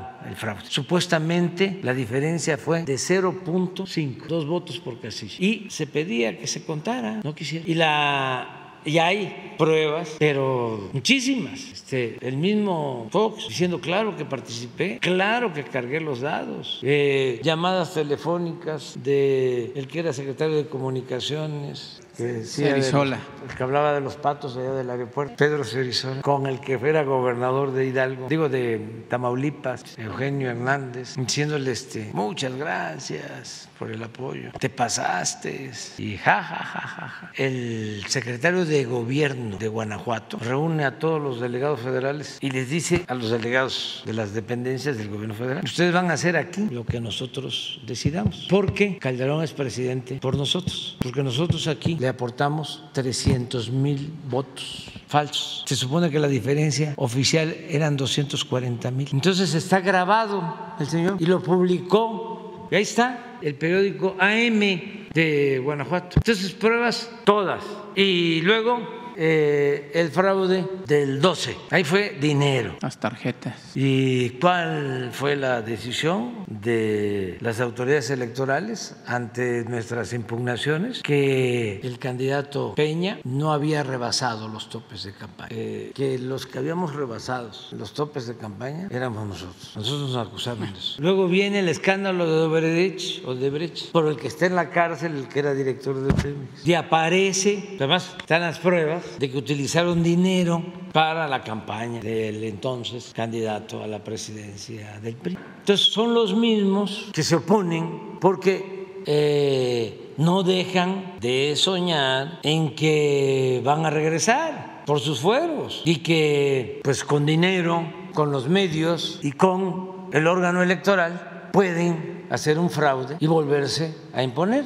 Va a ser muy difícil, mucho, muy difícil, porque aunque se quedara el INE como está, la mayoría de la gente está a favor de la democracia. Entonces vamos a continuar este, insistiendo. Y lo del voto electrónico, para Eso el caso de los paisanos, Eso es vital, presidente, Sí. porque lo vamos a llevar a la ley secundaria, porque si no aprueban, esto lo vengo diciendo, un escritor no debe de repetirse, pero un dirigente tiene que estar repitiendo, porque su labor es de concientización. Estamos hablando de la desinformación que existe. Entonces tenemos que repetir y repetir y repetir. Eh, hace falta. Entonces, para reformar la Constitución, esto tampoco se sabía, porque no les convenía informarle al pueblo. Bueno, quitaron hasta la materia de civismo y desde luego la ética y la historia la redujeron a lo mínimo. Ya no aparecía Hidalgo, ya no aparecía Morelos. A Juárez hasta lo sacaron de los pinos. Y si la historia es la maestra de la vida y si no sabemos de dónde venimos, si es un gran orgullo nuestra historia. Es un país con una historia que ya quisieran otros. Díganme en qué país del mundo o cuáles son los países del mundo en donde tienen a un Hidalgo, en donde tienen a un Morelos, en donde tienen a un Juárez, en donde tienen a un Madero, en donde tienen a un Zapata, en donde tienen a un Villa, en donde tienen a un Ricardo Flores Magón, en donde tienen a un Lázaro Cárdenas. ¿Dónde? Pues era el fin de la historia. No, eso es anacrónico. Eso de la soberanía es un atraso. Hay que pensar en las nuevas políticas públicas. Y metieron a muchos, los encajonaron con eso para que nos olvidáramos de lo esencial, de lo fundamental. Entonces, vamos a continuar. Decir, si es una reforma constitucional, se necesitan 334 votos de los 500. Entonces, la unión del PRI y el PAN pues impide que se lleve a cabo la reforma constitucional. Entonces, de todas maneras, no es que ya este, se va a resolver así tan fácilmente, ¿no? Eh, hay que debatir más, porque es enseñanza. Por ejemplo, una lección importantísima Ojalá y consigas este, dos videos. Uno de Krause, antes de la elección del 2018, porque no son tontos. Son conservadores y corruptos, pero no son tontos. Es un video en donde dice, divide tu voto, vota si quieres por un candidato a presidente, pero no votes por el mismo partido de presidente para diputado, para que haya un contrapeso, un plan con maña, para que si yo ganaba, pues estuviese yo atado de pies y manos, como sucede en otras partes. Imagínense, el presidente del Perú lleva creo que un año, tres juicios políticos. Uno acusándolo de este, estar mal de sus facultades, de loco. Otro acusándolo de delincuencia. Y este último, ya, el extremo, de que se corre el riesgo con él de darle la salida. de que pueda darle la salida al mar a Bolivia. Y como no tiene mayoría, pues ahí está, sin poder hacer nada. Y a el conservadurismo, a la élite, no le importa que se paralice, que se afecte todo un país, porque a ellos lo que les interesa son sus eh, privilegios y sobre todo el privilegio de mandar. Y más en este caso que lo consideran, pues, este, de la sierra se le añade el racismo. Entonces no lo quieren. Bueno, pero esto es eh, Krause. Y Aguilar Camín, búsquenlo también cuando me dice que soy un tonto, me dice más fuerte, pero este no no vayan a poner el pi pi pi pi, pi no lo dejan. Este este pon los dos porque lo que están planteando es lo mismo, es el Congreso. Entonces, ¿yo qué? Aprovecho para decirle a la gente que a lo mejor ya después no voy a poder hablar de estas cosas cuando ya vengan las campañas. No solo votes por el presidente o por la presidenta si quieres que haya una transformación o se mantenga la transformación, apóyale también votando por los candidatos al Congreso, porque si no, lo van a ningunear. En el caso de nosotros ganamos la mayoría, y se lo agradezco mucho a la gente, pero para llevar a cabo las reformas constitucionales se requieren dos terceras partes, no mayoría simple. Entonces, hacia adelante tiene que ser una avalancha de votos, independientemente del partido, del candidato, hay que votar por la transformación, por el proyecto de nación. Eso es lo más importante. ¿Tienes ahí ya las dos? A ver, es que es muy bueno. Miren, supuestamente muy equilibrado y demócrata, ¿no? ¿No tiene audio? ¿No será que son las chachalacas disfrazadas de guacamaya? 13 de junio, a 18 días de las elecciones, Permítanme compartir con ustedes una reflexión sobre el poder absoluto. El poder absoluto en manos de una persona ha dejado una estela de destrucción a lo largo de la historia. Los ejemplos abundan. En el siglo XX, en Europa y Asia, el poder absoluto recayó en manos de líderes de derecha e izquierda, fascistas o comunistas, que destruyeron a sus países y provocaron la muerte de decenas de millones de personas. En el siglo XX, en América Latina, el poder absoluto en manos de líderes de derecha e izquierda, militares genocidas o dictadores revolucionarios, sofocó las libertades y provocó hambre, desolación y muerte. En el siglo XX, en México, el poder absoluto de los presidentes, todos del partido oficial, tenía al menos el límite de la no reelección y sin embargo, el poder absoluto hizo mucho daño. Basta recordar la matanza de Tlatelolco ordenada por Díaz Ordaz, la represión del diario Excelsior ordenada por Luis Echeverría, la quiebra del país causada por la administración de López Portillo y la corrupción impune en tiempos de Salinas. Desde 1997, año en que el PRI perdió la mayoría en la Cámara de Diputados, ningún presidente ha tenido poder absoluto en el Congreso, ni Cedillo, ni Fox, ni Calderón, ni Peña Nieto. Elección tras elección, en el año 2000, 2006 y 2012, se ha elegido presidente de un partido y a los diputados y senadores de otro. Esta votación dividida ha dado continuidad a la democracia y ha preservado las libertades, sobre todo la libertad de expresión. Por eso, para seguir construyendo nuestra democracia y preservar nuestras libertades, pienso que es muy importante que en las próximas elecciones dividamos nuevamente nuestro voto. Y por eso me permito dar libremente mi opinión. Votemos por el candidato presidencial que nos convenza, pero cuidemos que el próximo presidente no tenga la mayoría del Congreso. El Congreso es el principal dique de contención para limitar el poder absoluto de un presidente. El Congreso debe ser plural. El Congreso no debe ser, como en el siglo XX, un órgano servil del presidente. México no debe volver a ser el país de un solo hombre. A México lo construimos todos. México somos todos. Evitemos la concentración de poder absoluto en manos de una persona.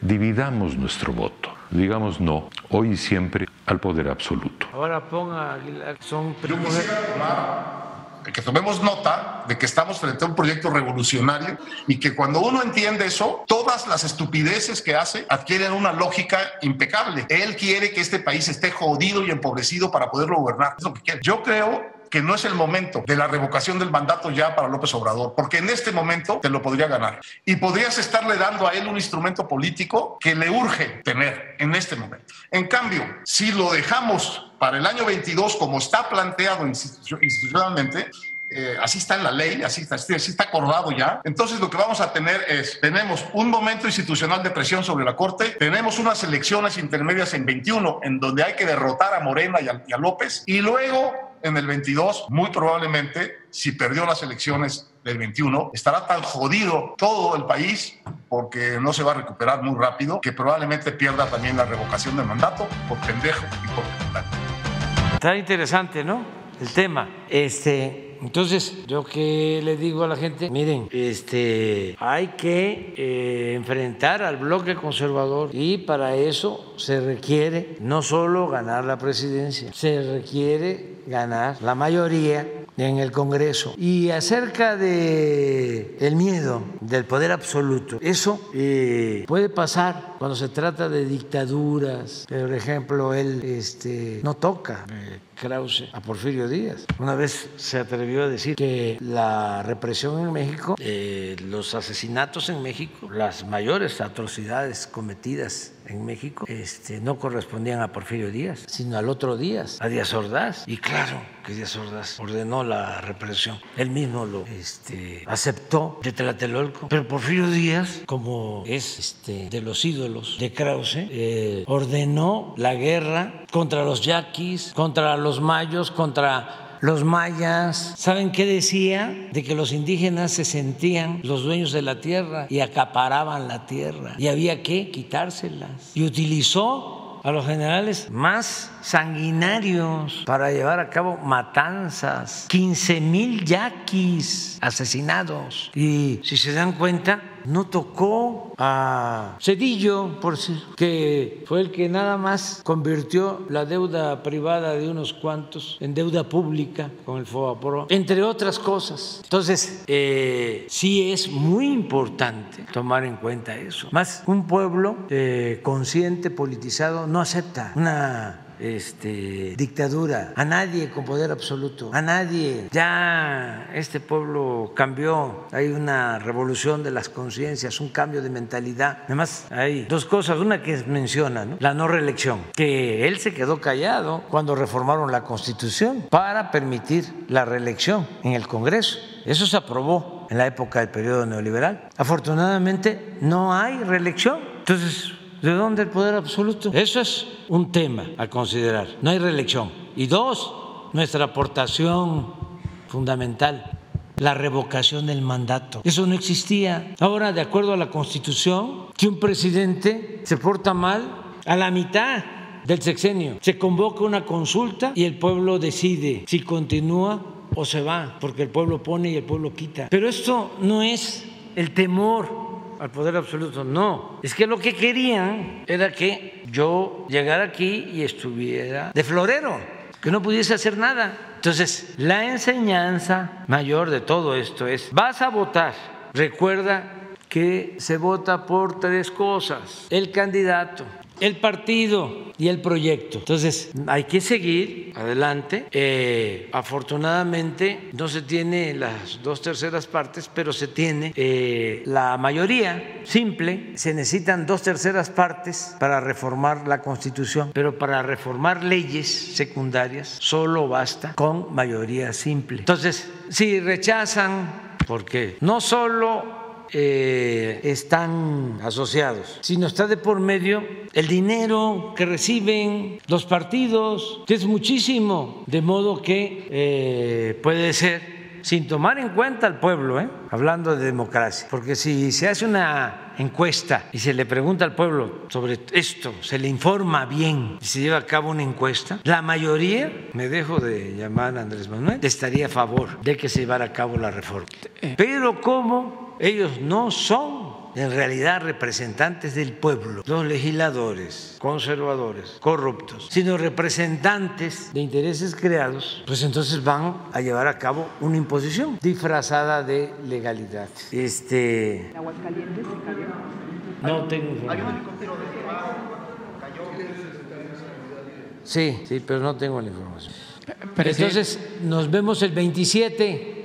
Presidente, antes de que se vaya, eh, tengo aquí una carta eh, de la gente de Vox Populi, de la gente que luego viene aquí a Palacio y que no tiene accesibilidad ni aún en atención ciudadana o nomás les dan cartas y ahí se van quedando en el voucher de las cartas. Eh, se trata de Cleotilde Barrientos, es una mujer del estado de, de Hidalgo, del municipio de Zempoala. Tiene un problema de deformación en columna ha ido en varias ocasiones al Instituto Mexicano del Seguro Social y las autoridades de esa dependencia dicen que, que, por su enfermedad queda fuera de protocolo quirúrgico. Le voy a dejar aquí la carta eh, eh, que le escribe, que le dirige a usted, también eh, sus estudios de la Universidad de Columbia en, Estados Unidos y por supuesto el costo de eh, pues probablemente una operación para que pudieran ayudarla. Esa es una mujer que hay que ayudarla, presidente, es, eh, tiene una deformación en la columna, eh, pese a ello cuida a su madre, que es una mujer octogenaria y que vive de una pensión sumamente humilde. Y no sé si pudiéramos terminar lo de la Corte, presidente, para también abordar ese tema que es muy importante porque yo sostengo que eh, la Corte juega un papel muy importante en la democracia y en la impartición de justicia de este país. Sostengo porque tengo pruebas de una decena de, jueces y ministerios públicos que son sumamente corruptos y que no los voy a decir aquí por cuestiones de seguridad. Sin embargo, también quiero decirle, quisiera saber, usted ya dijo hace rato, cómo le gustaría que pudiese de manera utópica ser el ministro de la Suprema Corte. Sin embargo, a mí me gustaría preguntarle cómo deja eh, el ministro de la Suprema Corte, Arturo Saldívar Lelo de la Rea, a esta institución que es un eje medular para el desarrollo del país, porque hay desaseo y mucho, y no es cuestión de él, presidente sino de la corrupción que existe en los ministerios públicos, en las diversas instituciones que supuestamente imparten justicia en este país y que además siguen ahí archivando temas y son miles y miles y miles. Y nada más para concluir, le voy a dar un ejemplo. Hace eh, casi tres años, cuando empezó esta mañanera, yo le planteé el caso de un indígena maya que se llama Tomás Cauchi. Este hombre, pues, no habla el castellano, es de origen, maya le están quitando su propiedad, su tierra donde siembra, eh, que yo creo que es lo más vital para un campesino que le quiten su parcela o su solar es eso no se puede hacer con esa gente porque es la más humilde de este país, presidente. Y en ese sentido, pues la Fiscalía Especializada en Combate a la Corrupción allá eh, en Quintana Roo, pues no hace nada. Por el contrario, hay funcionarios que eh, están a favor de la corrupción. Eh, los voy a citar. el, el, gobierno de Tulum y el fiscal general, que es la señora Rosaura Villanueva Arzapalo se ha dedicado a encubrir y, proteger pues, a este grupo de delincuentes que están atropellando a este hombre de origen maya.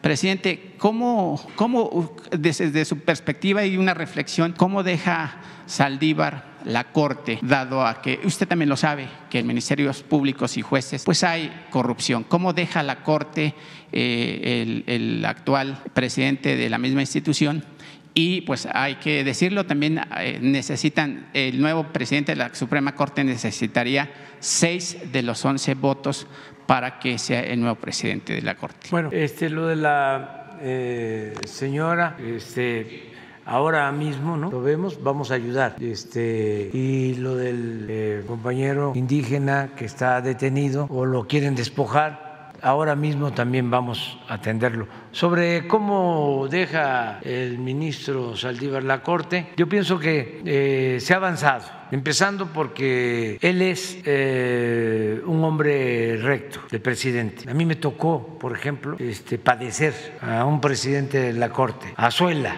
que recibió órdenes de Fox para desaforarme. Así, este, de manera descarada.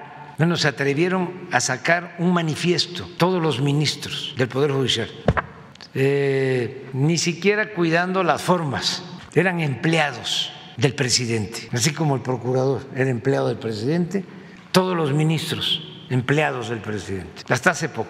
Por eso cuando dicen que no hay cambios, como no, han habido cambios muy importantes. Entonces yo tengo la mejor opinión del ministro Saldívar. Lo que sucede es que son estructuras muy viciadas, aunque no les guste a los eh, conservadores, militantes del conservadurismo, eh, porque un señor hace unos días en el avión me dijo, ya no le eche la culpa a los este, presidentes anteriores. No, ¿cómo? ¿Cómo no les voy a, echar la culpa y no voy a estar recordando lo que sucedió? Estaría yo este, negando el pasado y con amnesia por conveniencia pero ¿qué sucedió con Salinas y con Cedillo? Empezaron ya a constituir el PRIAN y Salinas empezó, bueno, les dio hasta gobernaturas. No es que no las, no las hayan ganado, por ejemplo la de Chihuahua o la de Baja California, pero al mismo tiempo que se llevó a cabo, el mismo día, la elección para gobernador en Baja California, con Rulfo, se llevó a cabo la elección de gobernador en Michoacán con Cristóbal Arias. Y como el acuerdo de Salinas era PAN, que ya Diego había subido a la tribuna a decir que se quemaran las boletas del 88 del fraude, ya estaban así, así, así. Pues respetaron el triunfo en Baja California, no le aplastaron el acelerador del fraude a la máquina, al aparato, y le reconocen la gobernatura en la época de Salinas a Ernesto Rufo Alpe. Y este Medina de Guanajuato, ni candidato este, había sido. Sí, de alcalde lo nombraron gobernador. En cambio, en Michoacán mandaron a reprimir al pueblo, hicieron el fraude y asesinaron a luchadores sociales del movimiento eh, verdaderamente opositor, popular. Entonces, ahí empieza Salinas a darle entrada al PAN. ¿Y qué les da el Poder Judicial? Entonces, todos los jueces recomendados por Diego o abogados recomendados para jueces entraban. Llega Cedillo y nombra a Lozano Gracia como procurador del PAN. Y ahí estaba por Diego, este, de asesor, y les entregan pues, todo el poder, tanto en la antigua Procuraduría como en el Poder Judicial, jueces, magistrados, ministros. Entonces imagínense limpiar eso, no generalizo, pero la mayoría pues este, tienen esos cargos por influyentismo. Hay en el Poder Judicial como partidos. Primero, los jueces se autoprotegen bajo el criterio de la autonomía. ¿Conocen ustedes de que hayan resuelto este, de que un juez cometió un delito y esté en la cárcel y existe para eso el Consejo de la Judicatura. Pero no, ahí no pasa nada. Es como el castillo de la pureza. Sí, hay del Poder Ejecutivo en los estados, federal, gente en la cárcel, pero del Poder Judicial no. Entonces, me preguntas, este, ¿cómo deja el Poder Judicial el ministro Saldívar? Yo digo, bien, porque no había yo escuchado que esa es otra cosa, en los informes de los presidentes del Poder Judicial, que se hablara tanto, nunca se hablaba de la palabra o se usara la palabra corrupción en los informes. y el maestro Saldívar, sí, y en el nepotismo, que es otro problema que tienen ahí, es como el DIF, es de la familia, este, para la protección de la familia. Eh, entonces yo espero que termine bien, el ministro Saldívar es una buena persona, es una gente íntegra, pero es un monstruo eso.